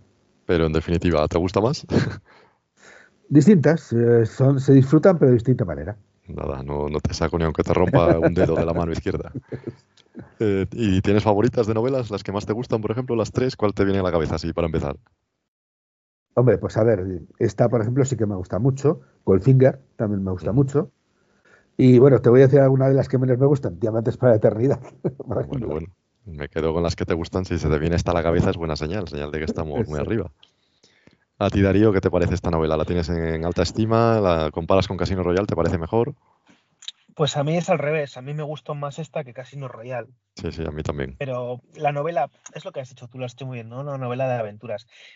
Fíjate, me gusta mucho más eh, la novela, me gusta mucho más Vivi deja morir que Casino Royal, pero me gusta mucho más Casino Royal película que Vivi deja morir. Hombre, claro, eso por supuesto. Claro, eh, entonces, pero insisto que también yo, eh, yo creo que en su momento que luego lo revisité, pero yo creo que en su momento Casino Royale no sé si la acabé. No, no, entendía, no entendía mucho, o sea, fue como el primer contacto, ¿no? De James Bond post película. Y no, no, no, me, no, me, no me metía, ¿no? Y sin embargo, esto fue como me pareció mucho menos hostil. Eh, tanto como para meterla en un top, yo estoy con Evardo con Goldfinger y no sabría cerrar con, no sabría cerrar un top. Dejaría la tercera abierta y estaría al servicio secreto de su majestad. Sí, a mí la, trilogía. La tercera me quedaría abierta. Sí, iba a decir que la trilogía Fleming a mí me encanta, las tres de Operación Trueno, El Servicio Secreto y solo se vio dos veces, me encantan las tres. Metería desde Rusia con Amor también, probablemente, pero Vive y Deja Morir también la tengo en bastante alta estima, me parece que está muy bien y es una novela jamaicana, con lo cual todo lo que viene de Fleming más Jamaica a mí me parece que funciona siempre. La excepción tal vez hombre la pistola de oro, porque bueno, no le dio tiempo a terminarla, como sabemos. Pero bueno, eh, yo creo que aquí se, transmite lo que decíamos, la verosimilitud de todo lo que cuenta Fleming, porque realmente ha estado ahí y es capaz de transmitirlo, que eso, insisto, es las grandes virtudes de Fleming como escritor, esa sería la principal. Pues nada, vamos a terminar con la pregunta habitual del final del podcast, que trata sobre lo más bondiano que habéis hecho últimamente, lógicamente aparte de grabar este podcast. ¿Algo bondiano, Darío? Pues yo estuve de gira por Reino Unido en primavera y siempre que estoy por allí pues tengo pues entre las ciudades, los trenes, volver a Londres otra vez, siempre tengo unas, siempre me acuerdo de Bond, o siempre visualizas algo diferente, pues vuelves a alguna película en algún viaje en tren o O en metro también o en metro. La verdad que no te voy a engañar. Eh, nosotros cuando vamos a Reino Unido giramos mucho en tren porque generalmente nos llevan los trastos y allí girar en tren es otro nivel. porque vamos de centro de ciudad a centro de ciudad, los trenes son increíbles, el decorado no os voy a contar. Quizás sería eso lo más bondiano que he hecho este año. ¿No te encontrarías con Bárbara Brócoli por un casual? No, pero mira, en septiembre hicimos, estuve, estuve ojeando porque hicimos un, eh, los chicos, unos chicos con los que trabajo estrenaban disco y lo estrenaron en Londres. Y lo estrenamos en un barco atravesando el Támesis. Ajá, espectacular, muy, sí, sí. muy bonito. Ya, ya, ya, subiré al, ya subiré, tengo fotos, ya Pues sí, subiré sí. Al, al foro. Fue muy bonito pasar trabajando por delante del MI6, ¿no? Sí, sí. Y eh, la cúpula del milenio, claro, que te recordaría a Pierce Brosnan también. Claro. Sí. ¡Alto! ¡Alto! ¡No está acabado! Dios. Pues por eso digo que siempre es especial volver allí. Hay otra, otro país que es México, pero que también pues, pues es inevitable si pasas por el Zócalo acordarte de, de Daniel Craig, pero bueno, eh, Reino Unido siempre tiene ese, ese puntito extra. ¿Y tú, Eduardo, lo último bondiano que has hecho? Pues justo hoy me acaba de llegar la, última revista en papel. Y bueno, pues eh, la he estado ojeando y tal. Pero también, bueno, he terminado también un artículo sobre un cómic que estuvo a punto de publicarse en España en los años 70, pero que no llegó a publicarse. Y he conseguido, he localizado la, la publicación original que se publicó en Italia. Y bueno, pues el artículo va sobre eso. Muy interesante. Tiene que ver con James Bond, claro. Sí, sí, es un cómic de James Bond. Eh, se anunciaba, eh, es un cómic muy especial porque era, eh, bueno, en los años de la transición y tal. Entonces hubo una colección que se llamaba Selecciones del cómic erótico. Y se suponía que eran versiones eróticas de películas. Sí, sí, sí. Sí que es llamativo, sí. Sí, y uno, y uno que, que anunciaron era eh, El espía que me hago. Ajá. Pero Bueno, no llegó a publicarse. O sea, en cada número, en la contraportada, anunciaban cuál iba a ser el número siguiente. Bueno, pues en el último número publicado, anunciaban que se iba a publicar El espía que me amó, pero no llegó a publicarse. Mm, Vaya. Entonces, nada, como digo, sabéis. pues bueno, he, he localizado el cómic original, que era un cómic italiano, y, y bueno, pues eh, cuento en el artículo pues la historia de ese, de ese cómic. Pues eh, me parece muy interesante. Si queréis saber más, ya sabéis, haceros socios del Club Archivo 007 para poder tener Lo único que tardará un poco porque, claro, eh, tiene que aparecer otros artículos que he enviado ya previamente. Sí, sí, bueno, sea para la siguiente en PDF, para la siguiente, pero vamos, los artículos de Bardo siempre son una de las grandísimas virtudes de la revista, como ya hemos comentado antes en la sección de noticias. Así que nada, aquí dejamos eh, el podcast. Muchas gracias por acompañarnos a los dos y, y bueno, nada, despedimos a, a Darío y a Bardo, nos seguimos leyendo en el foro, ¿no? Ambos entráis con bastante o relativa frecuencia, ¿no, Darío? ¿Tú cuando Sí, puedes? la verdad, sí. Pues yo he estado un tiempo sin entrar por lo que os digo, porque he tenido un año y pico súper ajetreado y he entrado Si es por eso, si es por eso, bienvenido sea. Si es por trabajo, Pero me he vuelto a reenganchar. Así que seguiré entrando y seguiré participando. muy bien. Y tú, Eduardo, sí que entras casi toda la semana sin falta. Pues sí, la verdad es que sí, siempre hay alguna cosa interesante, alguna noticia, alguna imagen que, que, que publica algún fan y que nos, y que nos la pasan. Ah, Siempre hay alguna cosa así curiosilla y, e interesante de, de Bond. La verdad es que sí. Y sobre todo que mantenemos el contacto, así que aparte de los podcasts, pues ahí nos seguimos leyendo. Así que nada, hasta la próxima. Adiós.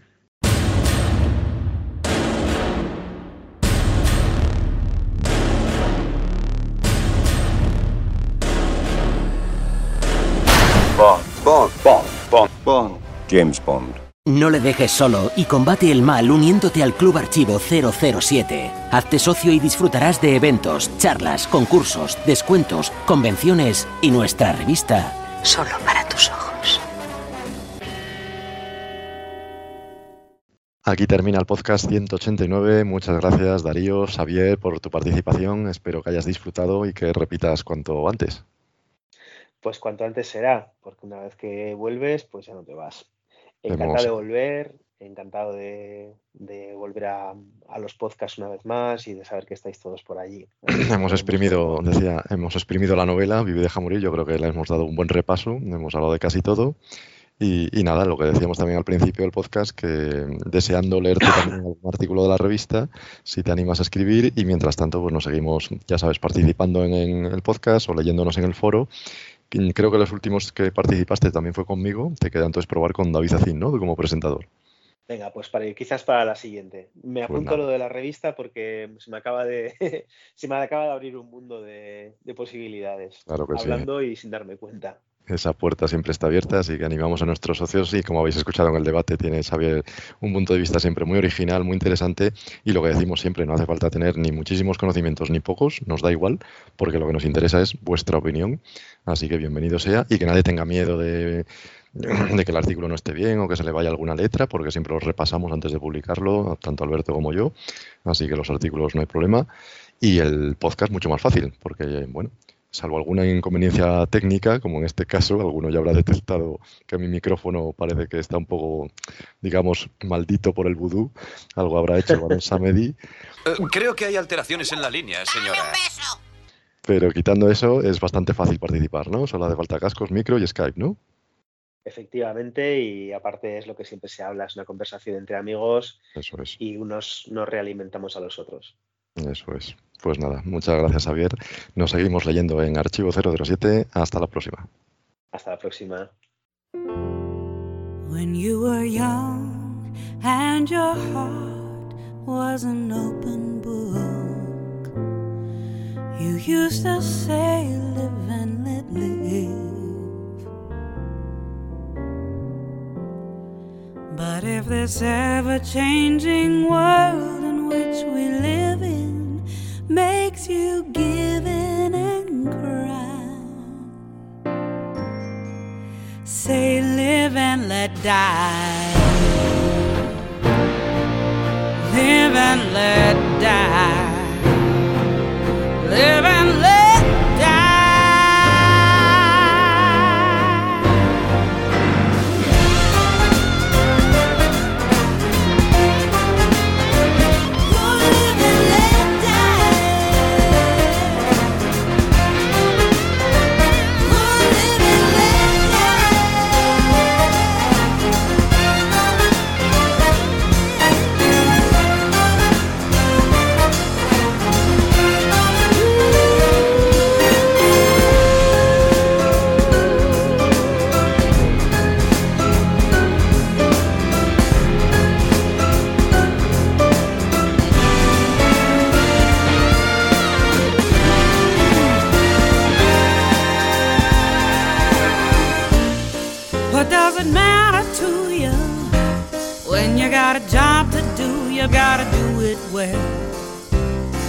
You gotta give the other fella hell.